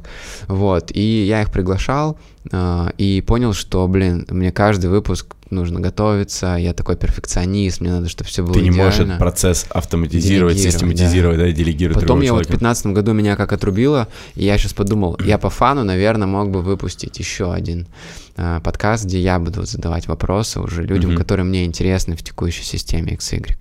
И, наверное, на это будет свой спрос, потому что мои вопросы будут интересными. Mm-hmm. Я понял. Ну, классная философия, потому что э, мне, опять же, вот это резонирует, то, что я понимаю, что э, ты выполняешь в компании в своей именно функцию предпринимателя, то есть ты... Основателя. Да, да, основателя. То есть это знаешь, как у нас есть определенная градация, и, как правило, ну не как правило, а в большинстве своем человек проходит несколько этапов. Вначале он ремесленник, что-нибудь руками делает, да, потом он становится условным там мастером, и у него появляются какие-то там помощники подмастерья, потом он переходит в позицию управляющего какого-то директора, потом и выше, выше, выше, и только там какой-то вот сверху есть точка, где он фаундер, где он занимается каким-то стратегическим управлением. А у тебя... Чуть-чуть по-другому. Я бы эту концепцию, знаешь, как сформулировал, что ты, когда открываешь компанию, вот ага. просто у тебя компания родилась, ООО или ИП, или в голове, у тебя тут же распаковывается такая история, где у тебя стоит 21 стул. Да. Все, у тебя уже эти функции, все, независимо от того, чем ты занимаешься, они все появляются. Вот, и как раз у тебя и, в твоей модели ты, ты сразу сидишь, сверху. И ты находишься в состоянии, что ты в один момент можешь сидеть только на одном стуле, угу и ты начинаешь быстро вот так вот да, да, да, перемещаться да. с одного стула. Вот почему многие чувствуют, что они перегружены. Почему? Потому что ты как гендиректор ищешь помещение, да. ты как HR проводишь собеседование, ты как менеджер по найму, а, значит, а, нанима... ты нанимаешь его и делаешь за него документы там и типа трудовые или кого-то находишь. Потом ты, а, значит, сам придумываешь цены, сам делаешь маркетинг, сам делаешь рекламу, либо находишь кого-то. Потом сам продаешь как отдел продаж, сам деньги принимаешь, сам э, расходы все делаешь, все оплачиваешь, тебе же нужно посчитать писать, сам ведешь учет, сам производишь, сам доставляешь, ну, то есть свою услугу, да, неважно, чем оркестр. ты занимаешься. Ты, если юрист, то ты все, ты просто быстро переключаешься между этими стульями. Когда я понял, что эти 21 стул существует в любой компании, я понял, что если на 21 стуле будет сидеть 21 человек, а я буду просто сидеть на своем стуле, у меня появится спокойствие и уверенность. Все. Я делал эти 5 лет то, что искал на каждый стул по тому человеку, который будет идеально делать свою работу. Все. Вот и вся работа. Вот, и у меня как раз, знаешь, э, опять же, по крайней мере, как со стороны это выглядит для меня, что ты пришел к созданию этой компании с пониманием этой концепции уже, что это не было так, что ты сам пошел продавать. Ну, когда и... Вайтвилл я открывал, у меня это уже была да, концепция. Да. Что, то есть ты не сам, ты не пошел сам продавать, сейчас первые звонки сделаю сам, почувствую, yeah. почувствую, пощупаю. То есть ты подошел к вопросу как построению компании, именно в которой ты дирижер, ты руководишь этим оркестром. Да, знаешь, где главная боль у молодых предпринимателей, так. начинающих? То, что он сидит на 21 стул, прыгает вот так вот. Ага а зарплату получает... Как один. Да, понимаешь? И вот он... И самый прикол... Еще вторая, второй слой. Если он где-то очень плохо делает свою работу, то, а, вся компания начинает двигаться примерно на этом mm-hmm. уровне. Ну, типа, например, он очень круто продает, и у него классные навыки продаж, да, но, допустим, плохо делает сам, производит. И он продал, а произвести не может. Да. И он ноль заработал, хотя он как продавец крутой, как маркетолог крутой. Либо наоборот, например, у них, э, допустим, сильное производство, он очень круто э, делает, но а очень плохо продает. Да все равно компания будет работать на уровне самого слабого скилла из его скиллов, понимаешь? И это еще одна боль. И то, что он, плохо делая свою работу, сам себя должен уволить с этой работы. А это очень тяжело задетектить. Что ты, допустим, у тебя компания не растет. Почему? Потому что ты не можешь нанять никого. А кто у тебя нанимает? Я. То есть ты сам нанимаешь и не можешь никого нанять. Mm-hmm. Тебе нужно взять и спросить, слушай, а сколько мы заплатили за найм тебе? 0 рублей. Так может мы начнем платить 50 тысяч, наймем девочку-рекрутера, которая начнет нанимать прикол. Мы когда в Лондоне открылись, я чуть-чуть растерялся и не взял а, отдельного человека, который на английском нанимал бы людей mm-hmm. в Лондоне. И мы не могли нанять персонал. Прикинь, мы брали только тех, кто был на меня подписан. Мы команду собрали 6 человек, кто был на меня подписан. Ага, а новых не приходило. И да? все. И получается, у нас как бы замерла эта функция, потому что наши HR в Москве, они на английском плохо могли собеседование проводить uh-huh. и не могли написать вакансию, разместить и обработать кандидатов. Uh-huh. Как только мы взяли HR uh-huh. англоговорящего, который написал вакансию на линк, ну там этот, на LinkedIn или куда-то мы ее разместил, получил отклики, свободно общается, мы сразу же штат в два раза увеличили за месяц. Нам не хватало брокеров я упустил одну деталь. На стуле никто не сидел. Понимаешь, все. Сразу встает. И сразу вся компания начинает работать вот на этом уровне. То есть давай попробуем это такое, понятно, советов давать не хочется, но попробуем сформулировать совет, напоминание самим себе. То есть, условно говоря, при создании компании, неважно в какой сфере... Ты гарантированно в начале будешь сидеть на нескольких позициях. То есть ты будешь занимать позицию директор по маркетингу, директор по продажам, ага. директор по производству, директор по качеству, пиар-директор, э, HR-директор. Ну, то есть ты будешь отвечать за какую-то функцию. Если тебе это не нравится, а есть люди, которых это устраивает, да. они человек-оркестр, они многорукий, многоног, они всю жизнь могут все функции выполнять.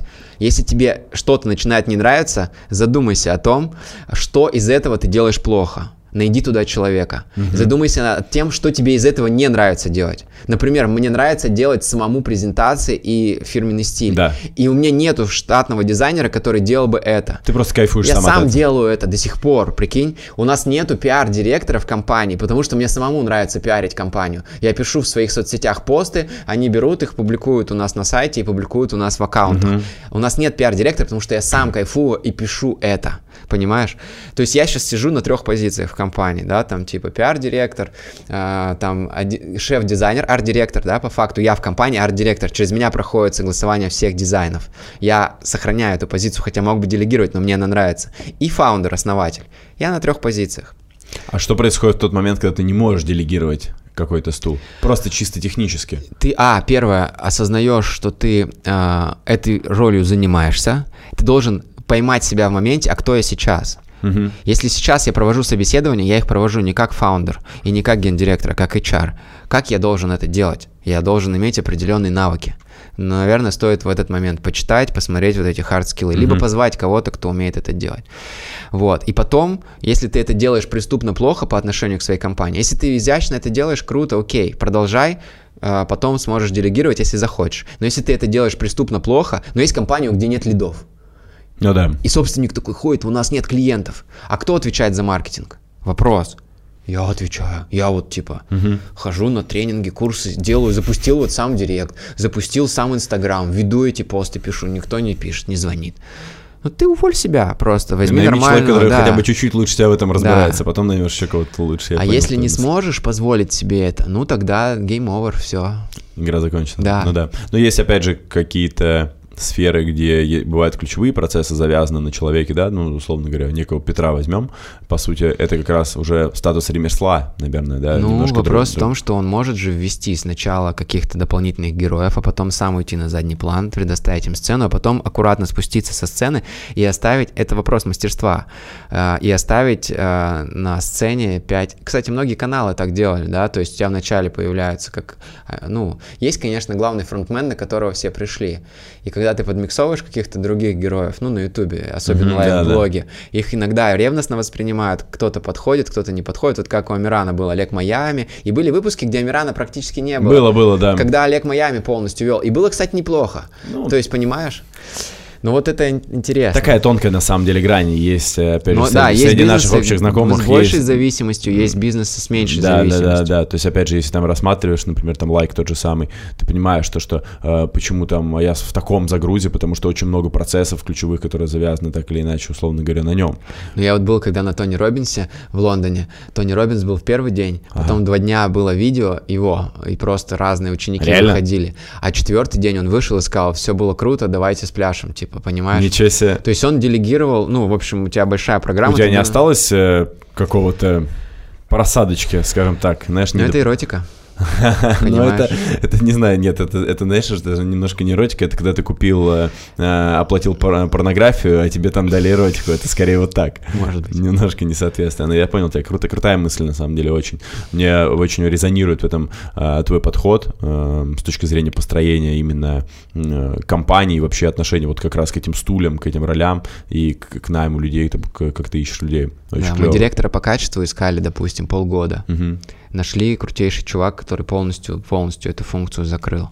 Оказалось, что там было этот стул, он тянул за собой 10-20 других процессов.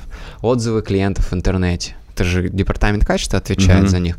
А если у тебя нет этого человека, кто отвечает на отзывы, кто э, снимает да. конфликтные ситуации, кто отрабатывает рекламации, контроль а, CRM-системы, отсутствие просрочек, уход в отпуск. Это департамент качества. То есть человек, одно дело уйти формально, передать ключи там типа, а другое дело, а с клиентами-то что? Знаешь, ага. как менеджеры все делают? Они перед отпуском берут и все задачи просто перекидывают на две недели вперед. И клиент такой, алло. И потом уходит в отпуск, возвращается, и типа он не хочет ни одного клиентика потерять. А ведь э, в интересах компании этих клиентов на время раздать, с ними продолжить работать, а Конечно. а потом по возможности собрать тех, кто согласится еще обратно к нему вернуться. То есть в отпуск очень дорого должно быть выходить людям. Ну да. Вот. А они просто берут и, попрекая интересами компании, просто ставят задачу свяжусь после отпуска, свяжусь после отпуска. А потом они звонят, а клиент говорит, а я уже купил вот два дня назад, извините. И он заметает этот мусор под ковер, говорит, ну ладно. Да, на самом деле это...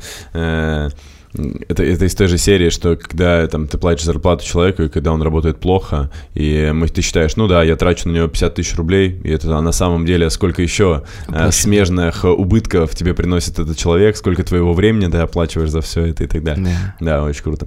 Слушай, а если вот э, немножко от бизнеса, то есть... Понятное дело, бизнес занимает у тебя довольно много времени, я так полагаю. Э, все, в любом случае, все объекты, все люди, офисы. У вас сейчас Москва, Лондон, Дубай. Да, сколько вообще часов в день работаешь? Полчаса. Все остальное наслаждение, да, не работа? Не, ну это нельзя так сказать, то есть я усредненно говорю, то есть есть дни, когда у меня, допустим, в четверг у меня координация с утра ага. с руководителями, там у нас каждый день есть какая-то координация, угу. есть в Лондоне, в Дубае, в загороде, в особняках, в Сити, каждый день проходит координация. Вопрос в том, что процесс так настроен, что я могу на них не заходить что нет такого, что все сидят, ждут, когда Олег зайдет, без него не начинаем. Там есть руководители, там есть брокеры, они делают свою работу, но я могу зайти и спокойно как бы свой вклад внести. Могу не делать этого. А чем занимаешься в остальное время? озвучиваю аудиокнигу сейчас по несколько часов в день пишу. Так. Вот. А, гуляю с Богданом, купаю его. Вот. Ну, до Богдана у меня были свои какие-то... Пишу посты. Я могу фотки обрабатывать для поста вот про дома. Два часа, например. Текст еще час писать. Я могу над одним постом 3-4 часа работать. Например, собирая данные, цифры, поскольку стартовал, сколько осталось, типа и так далее а, могу писать пост, заметки. У меня, знаешь, есть такой период, я понимаю, что у меня есть телеграм-канал, и что там нужно иногда какие-то ржачные приколы какие-то публиковать, классные картинки, и я сижу, листаю час картинки с чувством того, что я генерирую контент себе, понимаешь? Да, а потом выкладываю. А потом, потом я что-то беру, у меня формируется коллекция, ага. я это публикую к себе. Ну, ага. какие-то идеи классные. Могу стихи читать, могу а, книги почитать, ага. могу какие-то вот недавно я подумал, блин, прикольно какие-то короткие рассказы публиковать. Вот как про бомжа а, публиковал, который там а, лежал и благодарил этот мир, какой крутой день, да, на скамейке.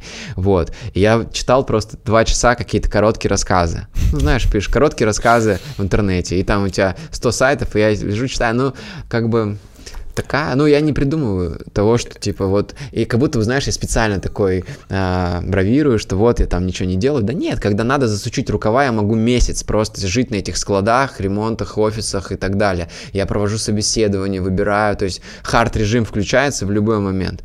Э, я также приезжаю в новый город, прикинь, как волнительно, ты там должен всех найти, собеседование, офис найти, арендовать, собрать команду. Ну, конечно, социальные сети помогают. Я пока ищу офис, уже собираю команду. Ну да. Я выкладываю сторис, говорю, вот наш офис будет, кто хочет работать, пишите. Пишет 5-7 человек, я их беру, они рассказывают, и у нас собирается 10 человек на старте в любом городе. Слушай, а вот ты в такой режим перешел как давно? Пять лет компании? Когда ты смог себе позволить вот в таком режиме? Безусловно, я, у тебя я есть никогда не хар... перерабатывал. Никогда не перерабатывал? Mm-mm. М-м. Потому что это противоречит быть... глобальной цели? Ну, я жизнь это не соревнование по тому, кому сложнее. Uh-huh. То есть мой уровень осознанности позволял так выстраивать процессы и так дизайнить жизнь, что я никогда, вот как Черняк говорит, ебаш 24, Ебаше 24 на 7, да. У меня никогда такого не было. Может быть, поэтому я не в списке Forbes, но мне и не надо туда. Я счастливо хочу прожить как можно больше счастливых дней. Список Forbes и счастливая э, жизнь не всегда связаны. Вот. Поэтому м- я просто вот делал столько, сколько надо было, чтобы компания процветала, преуспевала и росла. Это моя была психологическая важная точка, чтобы компания развивалась и росла. Обалденно. Давай э, несколько таких ключевых э, э, поинтов выделим вот для того, чтобы... Понятное дело, что у каждого будет свой путь, но если, например, человек, который смотрит, он, он думает, я тоже хочу построить компанию, чтобы она работала таким вот образом. На старте на какие ключевые вещи нужно обратить внимание? Бизнес-модель, люди, э, не знаю, данные, которые у тебя есть, какие-то несколько таких ключевых Я ни разу не писал бизнес-план, ни один в ага. жизни. Хотя многие школы классические говорят, что нужно бы начать с бизнес-плана. Uh-huh. У меня модель интуитивная строилась в голове. Ага, сколько средняя сделка, сколько стоит это, сколько мы получим с этого, ага, а сколько мне примерно будет стоить то, то. Я это прикидывал за 5 минут в голове. Вот. И, и еще ты смотришь, если есть компании в этой сфере, значит, там есть деньги. Ну, типа, если работает 100 агентств недвижимости, значит, наверное, они как-то зарабатывают, они же не идиоты все. Сидят если такие ждут. есть 30 торговых ага. центров вокруг тебя, значит, наверное, в этом есть бизнес. Если открываются пивные ларьки, или фонбеты, или детские садики, или косметологии, или там салоны красоты, ну, значит, в этом есть бабки. Все, что открывается уже, оно как бы имеет какую-то модель, да, вопрос, а, сможешь ли ты ее улучшить, попасть в нее и так далее. Ну, у меня вообще любой бизнес строился с того, что я находил двух-трех ключевых людей, которые обладали нужной мне компетенцией и давал им ресурсы для того, чтобы они не мешал им, в общем.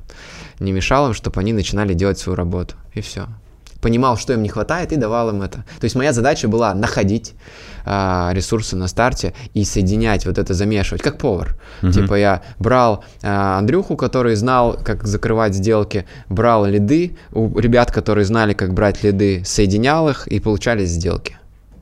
Ну, дальше а потом, процесс понятен. А потом я понимал, что мне этого Андрюху нужно повторить еще 50 раз, чтобы у меня было много. И еще увеличить в 50 раз больше лидов. Так, мне для этого что нужно? Нужно построить систему найма. Так, ага, найдем человека, кто умеет нанимать, найдем человека, который умеет обучать. Угу. Если я не найду человека, который умеет обучать, я сам должен да. научиться обучать и построить эту систему. Все. Ну, как-то вот так, если упростить все ты все время находишься в поиске ресурсов каких-то, которые тебе нужны. Это либо люди, либо связи, заходы, контакты, либо деньги, либо какие-то э, средства производства, не знаю, оборудование, офисы. Офис тоже ресурс для меня, по крайней мере. Угу. Вот. Который... вроде бы создавался на твои деньги исключительно, да? Да, Вы не с партнером никаких. вместе работали. Угу. А сейчас, сейчас нет партнера? Я его выкупил на третий месяц. А, понял, что тебе дальше выгоднее одному. Ну, он что-то подраскис, у нас не было же сделок первые три месяца. Но ты, по сути, заходил в, ну, как, безусловно, новый рынок, то есть у тебя была компетенция там в ипотечных кредитах, да, которые выдавали, там, но так или иначе был новый рынок, это высокий риск был. Ты... Я, эксперименти... я экспериментировал до этого полгода с другим агентством, я им гнал трафик и смотрел, как они отрабатывают, я увидел всю модель и понял, что я смогу сделать лучше. И mm-hmm. они закрылись в 2019 году, хотя эта компания 20 лет проработала, и в 2019 году они схлопнулись. Угу. Это было одно из тех нафталиновых агентств? Да, именно. Которые не успели, не смогли. Круто, не успели подстроиться. Классно. Так, так иначе, у тебя много свободного времени. Чем еще занимаешься? Я читал, что у тебя этот год, э, год развития, ты много экспериментируешь, много пробуешь. Мне очень близка вообще эта стратегия, и мне очень тоже нравится, не то, что нравится, я понимаю, что э, взаимодействие с чем-то новым в жизни создает новые нейронные связи, которые создают новые идеи Абсолютно. и новые результаты в жизни. И Расскажи. дает энергию в том числе. Да. Драйв. То есть у тебя появляется вкус в жизни. Да, если ты каждый день ешь сосиски 25 лет, э, даже как бы они тебе не нравились, у тебя чуть-чуть это киснет, ну, как бы хочется чего-то новенького, да. Да. И вот некоторые люди 20 лет подряд едят сосиски. Ну, под этим я подразумеваю, что работа дом, работа дом, ничего не происходит, и они как бы попадают вот в эти э, беличьи угу. бега э, в колесо крутят. И я понял, что мне нужно нейроночку свою развивать, питать ее новыми mm-hmm. какими-то ощущениями, эмоциями, поэтому я объявил для себя этот год годом развития. И э, основной mindset здесь такой, что я соглашаюсь на все авантюры и все, что интересного можно попробовать, я пробую. Mm-hmm. Я вот недавно, кстати, отказался поехать на горном мотоцикле кататься, и сейчас думаю, что это, наверное, было а, неправильно, и нужно написать чуваку и прокатиться на эндуре там по этим горам. Он меня позвал. Вот, а так я что сделал? Я полетал в аэротрубе. У меня в телефоне есть список всего, что я сделал в этом году, чего я раньше не делал. А, новое ощущение, представляешь, да, ты падаешь, и тебя как бы воздух, типа, и ты летишь, и крутишься, и в общем интересно. Да, полетал на воздушном шаре первый раз в жизни тоже. Uh-huh.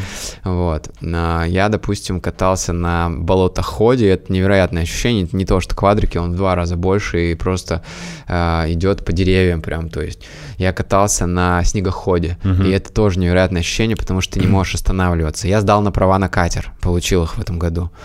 А, я а, на, малох... ну, на маломерное судно. Я пошел в музыкальность и стал брать уроки и гитары, и барабанов, и фортепиано, и вокала.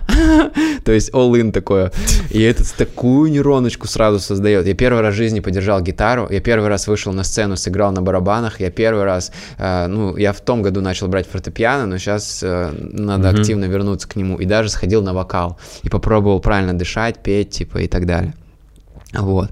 И все это, ну, еще разные-разные. Стрелял из лука, там, ну, какие-то, в общем, батут. Ну, то есть я пробую все, что тренирует мою нейронную сеть. А что из этого получается? Какой процент получается? Или все получается? Сейчас выглядишь как идеальный персонаж, понял? А, типа не равно. Нет, ну, так у меня ничего не получается. Основной вопрос в том, что я и катер водить не умею, получив права. Я и э, там, я вот сидел недавно за рулем Цесны самолета маленького, типа там, я не смогу его поднять, посадить, но я пробую, да. Вот.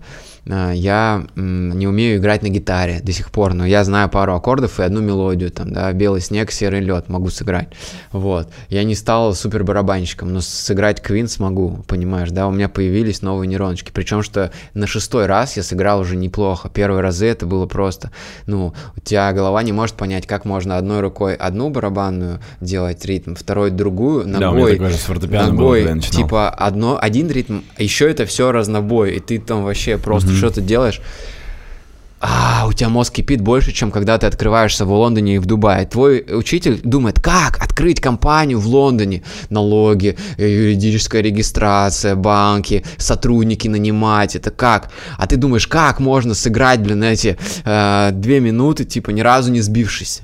Ну вот у нас разный mindset. Но я понял одну вещь, что изучая профессионализм, что ты можешь быстро освоить любые я уроки шахмат беру. Вот недавно приезжал парень mm-hmm. там КМС, и он меня тренирует. Э, и говорит, что у меня очень нестандартный взгляд на доске. Ну, то есть я хожу очень смело, очень дерзко, так как он, типа, по своей классической школе не сходил бы. Но при этом это дает очень интересные, ну, сценарии развития mm-hmm. партии самой. И он прямо меня три раза похвалил, я подумал, вау, может быть, действительно это, ну, какие-то я прям делаю очень необычные ходы. И любую э, сферу ты можешь на 80% э, основы базиса понять, ну, типа за пару недель. Любую сферу. Будь то музыка, готовка, там, основы какие-то. А дальше ты вот эти 20% можешь 20 лет э, оттачивать по одному процентику за 5 лет, за год вот эти микроулучшения, которые uh-huh. отличают а, великого музыканта, там, не знаю, Дениса Мацуева от а, Олега, который первый раз сел на фортепиано.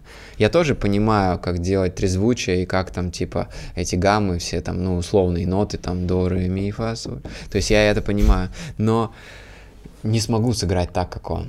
Хотя фундамент у нас одинаковый. То же самое и с компаниями. То есть ты можешь все понимать, но при этом не строить каких-то гениальных бизнесов ты, ты черпаешь весь этот mindset, откуда, если ты сейчас не читаешь, просто из опыта уже столько, такая уже большая база, которая тебе позволяет... От общения с людьми. С кем ты общаешься? Кто, кто вдохновляет, кто Вообще нравится? совершенно разные люди. А, это могут быть и мои сотрудники, и подписчики.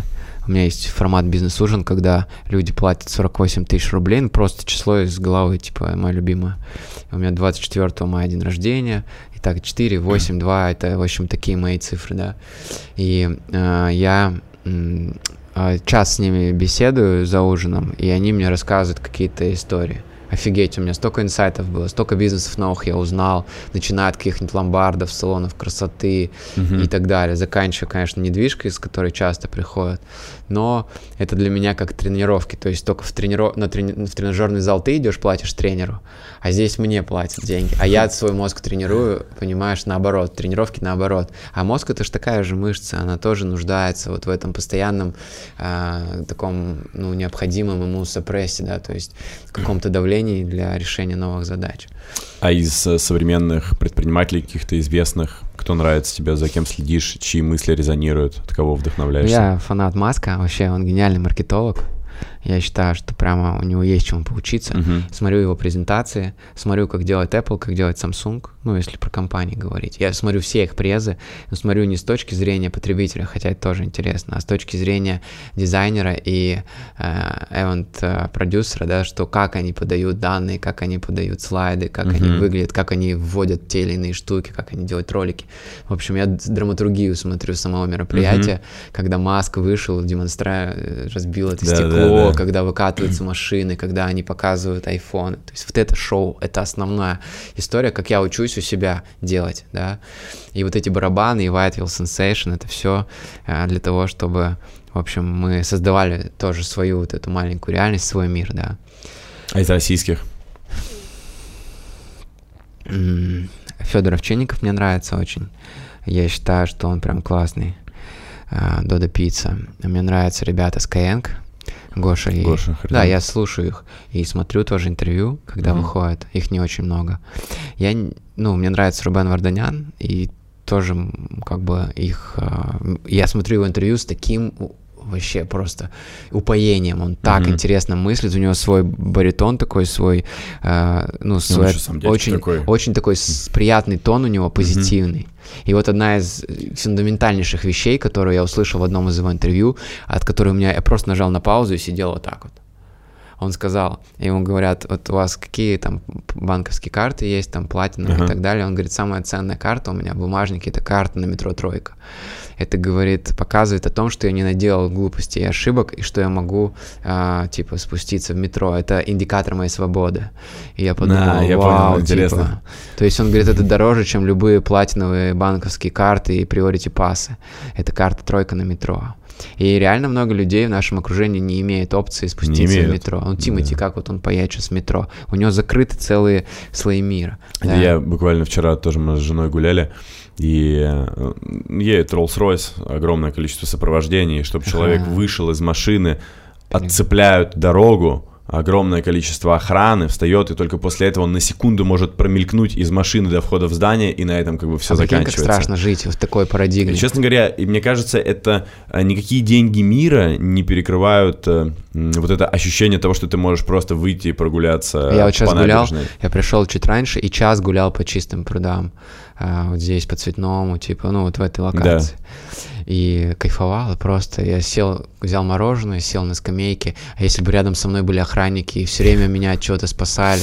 Это, конечно, с точки зрения антуража и драматургии может прикольно выглядеть, да. но я не завидую людям, которые ходят с охраной, и я бы не хотел, я бы хотел оставаться человеком, который может пойти гулять, а, пойти за ручку в парк на свидание, и тебе не нужно, чтобы сзади седьмой, седьмой, они вышли там, типа, нет, нет романтики. Да, это мы как-то сидели буквально не так давно э, с товарищем в бамбу, и я сижу, и я понимаю, что, ну, сидит охранник какой-то, ну, и на нас прям зарится постоянно, yeah. вот, и я только буквально там спустя не, там несколько минут я понял, что это его охранник, что он начал ходить с охраной, mm. и что это, я говорю, слушай, а настолько некомфортно, а потом мы еще пересеклись вместе на дне рождения, и день рождения, тусовка, она закрытая, это яхт-клуб, там 50 своих людей, и по, по периметру стоит ОМОН, как бы, come on, ребята, типа, что это такое? Что, что здесь может произойти? Ну да, это, наверное, такие особенности, очень интересная мысль, согласен, да. Я кайфанул от этой идеи, я подумал, вау,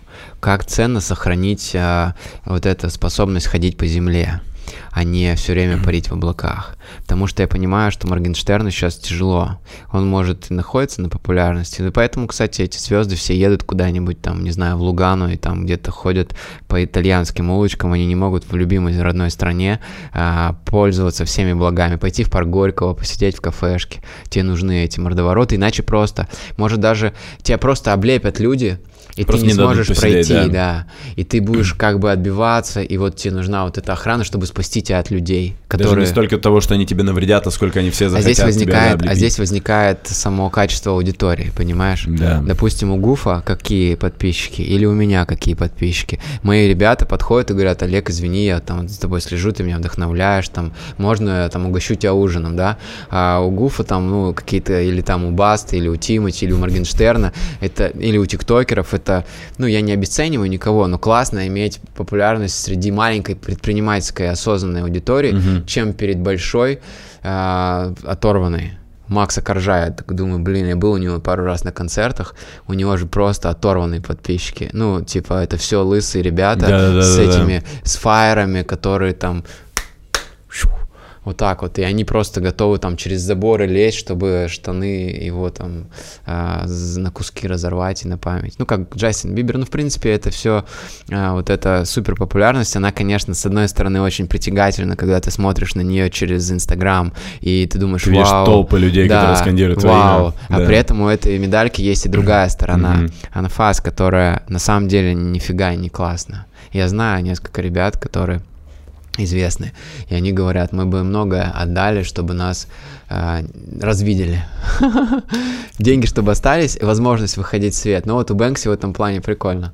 Ну, это как раз, э, мне кажется, очень важна здесь э, изначальная модель, которую ты строишь, потому что когда ты начинаешь играть в какую-то игру, потом с каждым днем все сложнее, сложнее с нее соскочить, потому что тебя все больше ресурсов да. и вещей начинает в нем держать. И поэтому, если ты на старте, например, ощущаешь, что идешь куда-то не туда, возможно, стоит задуматься об этом и э, изменить вектор, потому что потом, может быть, условно говоря, поздно.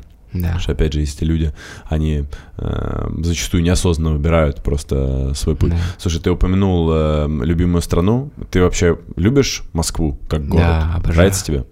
Да. А вот если ты сейчас, ты сейчас проводишь время Лондон, Дубай, Москва, где больше нравится? Они все классные. То есть это знаешь, как сравнивать, э, что лучше носить шубу, э, там купальник или ну там да, зависит от шорты погоды. или типа футболку, да, там или вечерний костюм. Угу. Uh, здесь uh, я понимаю, что Лондон, у него своя эстетика, свое настроение, mm-hmm. там вот эти идеальные городские uh, пространства, да. начиная от скамеечки, урны, светофора, дорожных знаков, всех указателей, вывесок, всего. Это и есть то, что формирует городскую среду. Москва в этом плане сильно выросла за последние пять лет точно. Она прям вообще... А, конечно, регионы, они сильно отстают по эстетике. В Дубае другая, другой вайб, другое настроение. Там типа страна мечты, они очень дерзкие, очень делают вещи, от которых захватывает дух.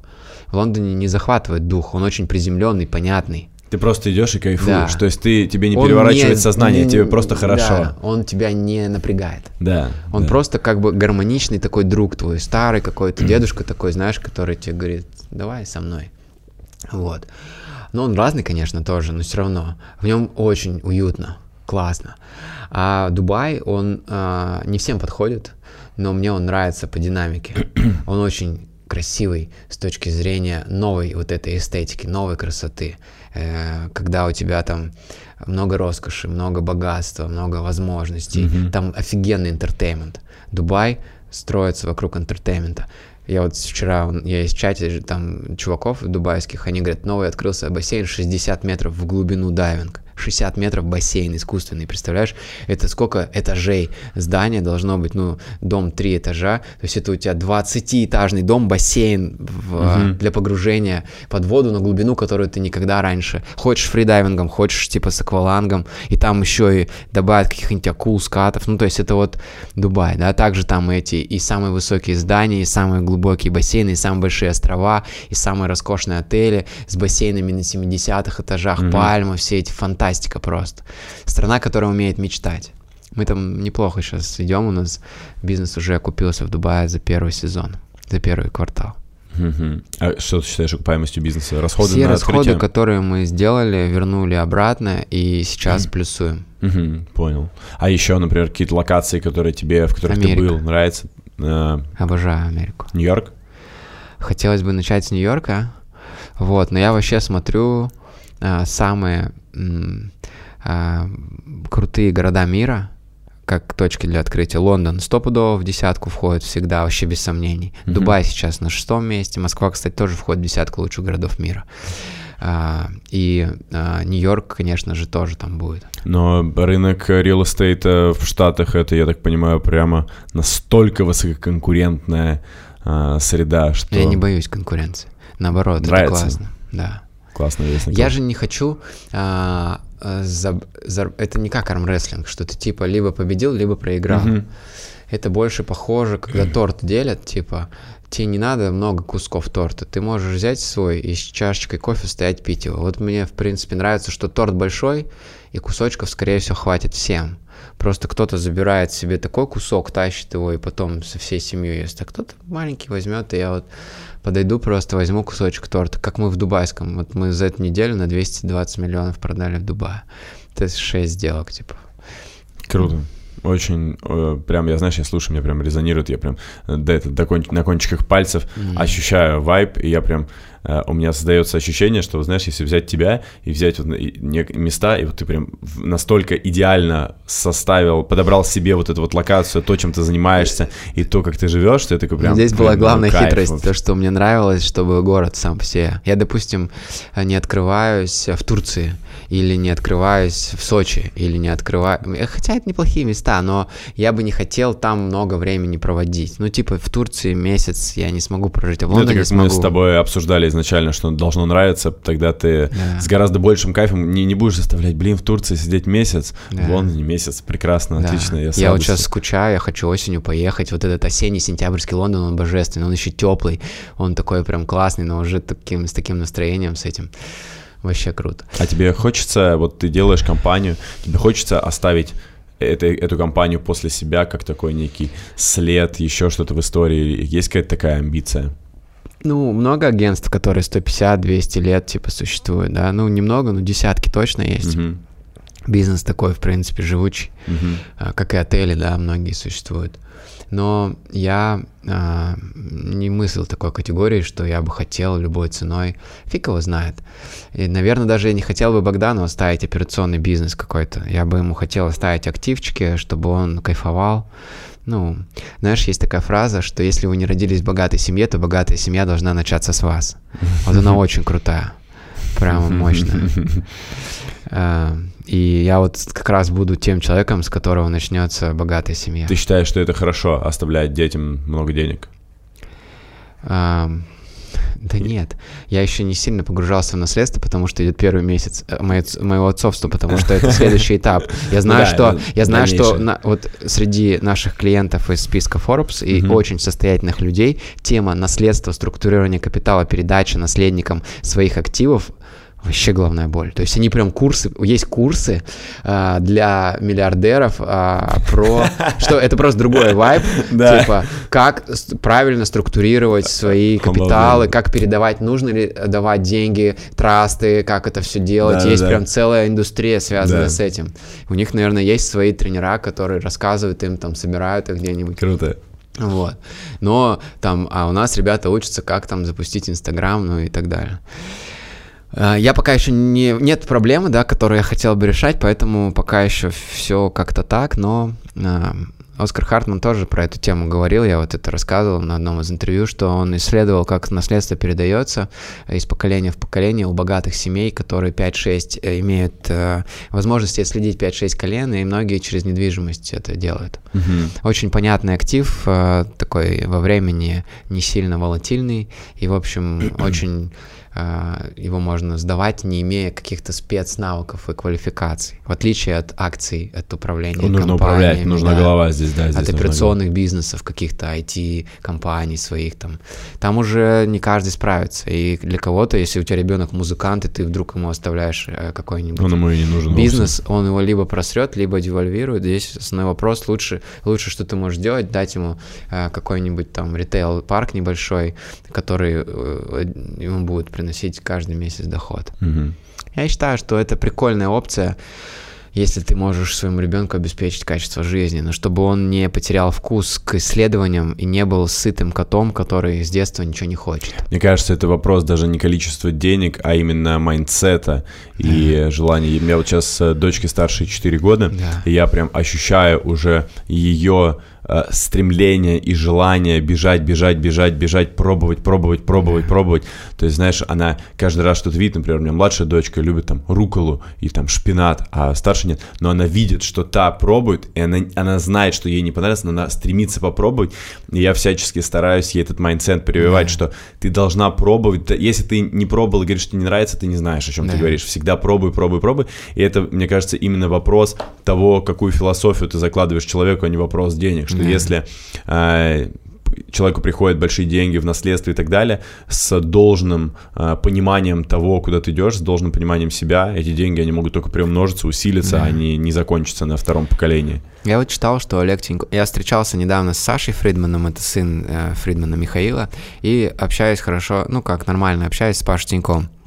Мне интересно, как э, их родители, входящие там mm-hmm. в топ-100 Forbes, э, структурируют наследство. Вот Олег Тиньков недавно сделал траст семи Тиньковых, да. и все свои акции капиталы все перевел туда. А Фридман и... же вроде наоборот. А Фридман сказал Саше, что он типа ему ничего не оставит, да, да. и что... Но при этом Саня, он сам действует, у него есть несколько своих компаний, и э, нельзя сказать, что типа вот Паша вырастет избалованным, типа, хотя он абсолютно адекватнейший чел, который сам много чего предпринимает и там действует и делает, а что вот этот, типа, супер прорастет, а этот э, вообще там, вы зальете его водой, он погибнет. Ну, имеется в виду наследством задавите. Да. Нету, наверное, правильно. Есть так же, как и в любой матрице, есть люди, которые э, станут э, с наследством еще более успешными, а есть те, кого это погубит, и есть те, кто без наследства а, как бы потеряет какие-то поинты, и, а кто-то и без наследства, наоборот, реализуется и раскроется. Вот, поэтому у меня не было никакого наследства, и, ну, я понимаю, что там даже если что-то останется, там пару квартир каких-то, но это не то, ради чего а, как бы... Ну, в общем, не знаю, это такая тема. Ну да, еще тема для исследования, еще вопрос да. не стал, вопрос открытым. Да. Ладно. Ну и финальное. А, расскажи, вот у тебя есть глобальная цель твоя, из которой строятся твои действия вообще, по сути, каждый день, принятие решений и так далее. А есть какие-то а, более такие, знаешь, тактические, локальные цели, которым ты, да. которые ты для себя ставишь? Конечно. Поделись. Ну, например, вот я недавно решил э, сделать рекомпозицию, то есть чуть-чуть переместить часть э, жира, хотя не, не толстый, да, типа в мышцы. Я пошел на программу, э, там, э, где мы делали подсчет калорий, считали, меняли питание mm-hmm. и занимались там физикал, physical transformation. Вот, то есть я делал там вот такую, да, ну там два месяца. Я решил заниматься музыкой, я там стал ходить на эти занятия, выделять время. шахматы я там играл как э, оголтелый. Э, вот. Книги пишу, да, допустим, я могу выделить на это много времени. И там, ну там вот я писал, кни- я книгу пишу 5 месяцев, 6 месяцев, каждый день. Ну типа это адовая работа. То есть это, по сути, то ты таким образом создаешь вкус жизни, да, то есть тебе не столько важен конечный результат какой-то конкретный, сколько процесс, который приносит тебе так или иначе, да, удовольствие. Энергию. Если меня спрашивают процесс или результат, я всегда про процесс. Это mm-hmm. есть жизнь. Mm-hmm. То есть, типа, на, если мы посмотрим, сколько результата у нас, а, если ты всю жизнь старался и не, ну, прожил ее неплохо и не достиг, ну, как бы ничего страшного. Стремно, если ты сразу все получил и, типа, у тебя мало было. Вот, ну, я понял, что путь это типа круто. И вот я все про путь, у меня все про путь. Я могу идти, э, ну вот метафора с э, яхтой, да, вот у нас была регата, и мы вначале, типа, надо первыми прийти. Угу. А потом мы поняли, что классно просто идти. И неважно, какой ты придешь, первый или второй. Ну, конечно, игра есть, но я понял, что классно кайфовать в моменте, смотреть пейзажи, взаимодействовать между ребятами, тестировать свои силы. Вот. И мне нравится больше концепция делать лучше себя э, сегодня, чем ты был завтра. Но при этом не сравнивать свои результаты с результатами других людей. Есть вокруг предпринимателей, которые зарабатывают в десятки раз больше, чем mm-hmm. в сотни раз больше, может быть, и в миллионы раз больше. Но меня это не задевает и не является для меня триггером, что я какой-то не такой, что я начинаю в себе копаться, обесценивать себя, девальвировать свои результаты, потому что кто-то сильнее, выше, быстрее. Вот это для меня стало такой э, приятной идеей, что мне важно просто самому становиться лучше, чуть-чуть более сильным, чуть-чуть более выносливым, чуть-чуть более гибким, например, чуть-чуть меньше жира, чуть больше мышц, больше внимания тренировкам уделять. Я вот такую а, больше философию проповедую. И я больше про путь, точно прям. Ты знаешь, мне понравилось, ты с регатой пример привел. Я на секунду представил, сейчас вот Олимпиада идет, я там смотрел несколько, некоторые выступления, мне нравится. И э, я просто представил, что э, я, например, люблю э, спорт, условно говоря, да, и я там на турниках очень много там занимаюсь, да. мне просто нравится это как процесс, я могу на да. полтора часа выйти кайфовать, но если я ставлю перед собой какой-то жесткий чекпоинт, то э, уходит большая часть удовольствия, потому что если мне нужно набрать вес, мне нужно закидывать в топку столько еды, что меня начинает от нее воротить. Mm-hmm. Что если я сижу вечером с женой, смотрю фильм, а мне нужен режим, потому mm-hmm. что я в спорте, то я не могу прожить этот момент. То же самое с регатой. Если ты начинаешь бороться за скорость, то ты не увидишь ничего, что вокруг тебя, но придешь первым. И тогда получишь удовольствие только в конечной точке, которая очень быстро закончится. Yeah. Как вот Хартман сказал после его последней успешной сделки, когда там 100 миллионов долларов, говорит, поступил на счет 6 секунд удовольствия. А дальше? Что дальше? Говорит, дальше следующая цель получается. Да, когда ты в пути, то вот эти вот микроцели, они как будто достигаются постоянно, ежедневно. Я их сравниваю мелочах. с энергетическими амулетами как в игре в Диабло раньше, если ты играл. Да, да, да, конечно. Там тебе, чтобы пройти игру, нужно было постоянно залечки и ману иметь.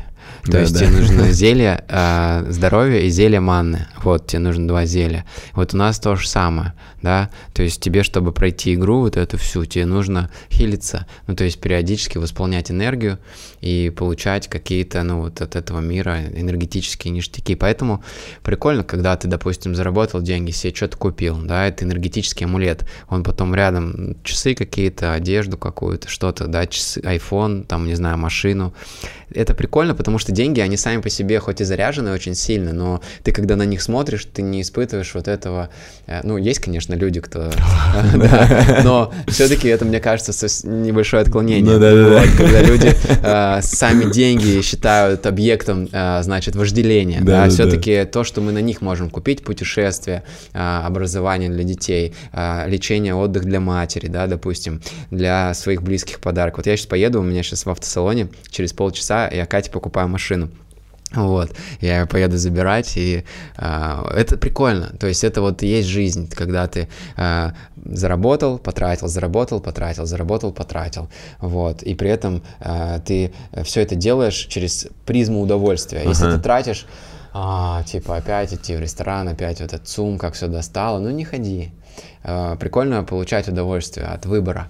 Э, выбор очень крутая опция, когда ты выбираешь. От принятия решений. Почему люди, некоторые покупают квартиру, они получают в процессе проживания, выбора, терзаний много удовольствия, да, энергии. Да. Они в момент, когда они подписали договор. Вот. Э, в этом прям целая история, да, свое приключение такое. Круто. Очень ценно прям, знаешь, я, э, я сижу, слушаю, и я понимаю, что даже я еще сейчас э, буду сидеть, переваривать mm-hmm. эту информацию, потому что я очень много для себя каких-то ценных, полезных моментов зацепил не только по поводу бизнеса, а по поводу вообще восприятия тех или иных вещей.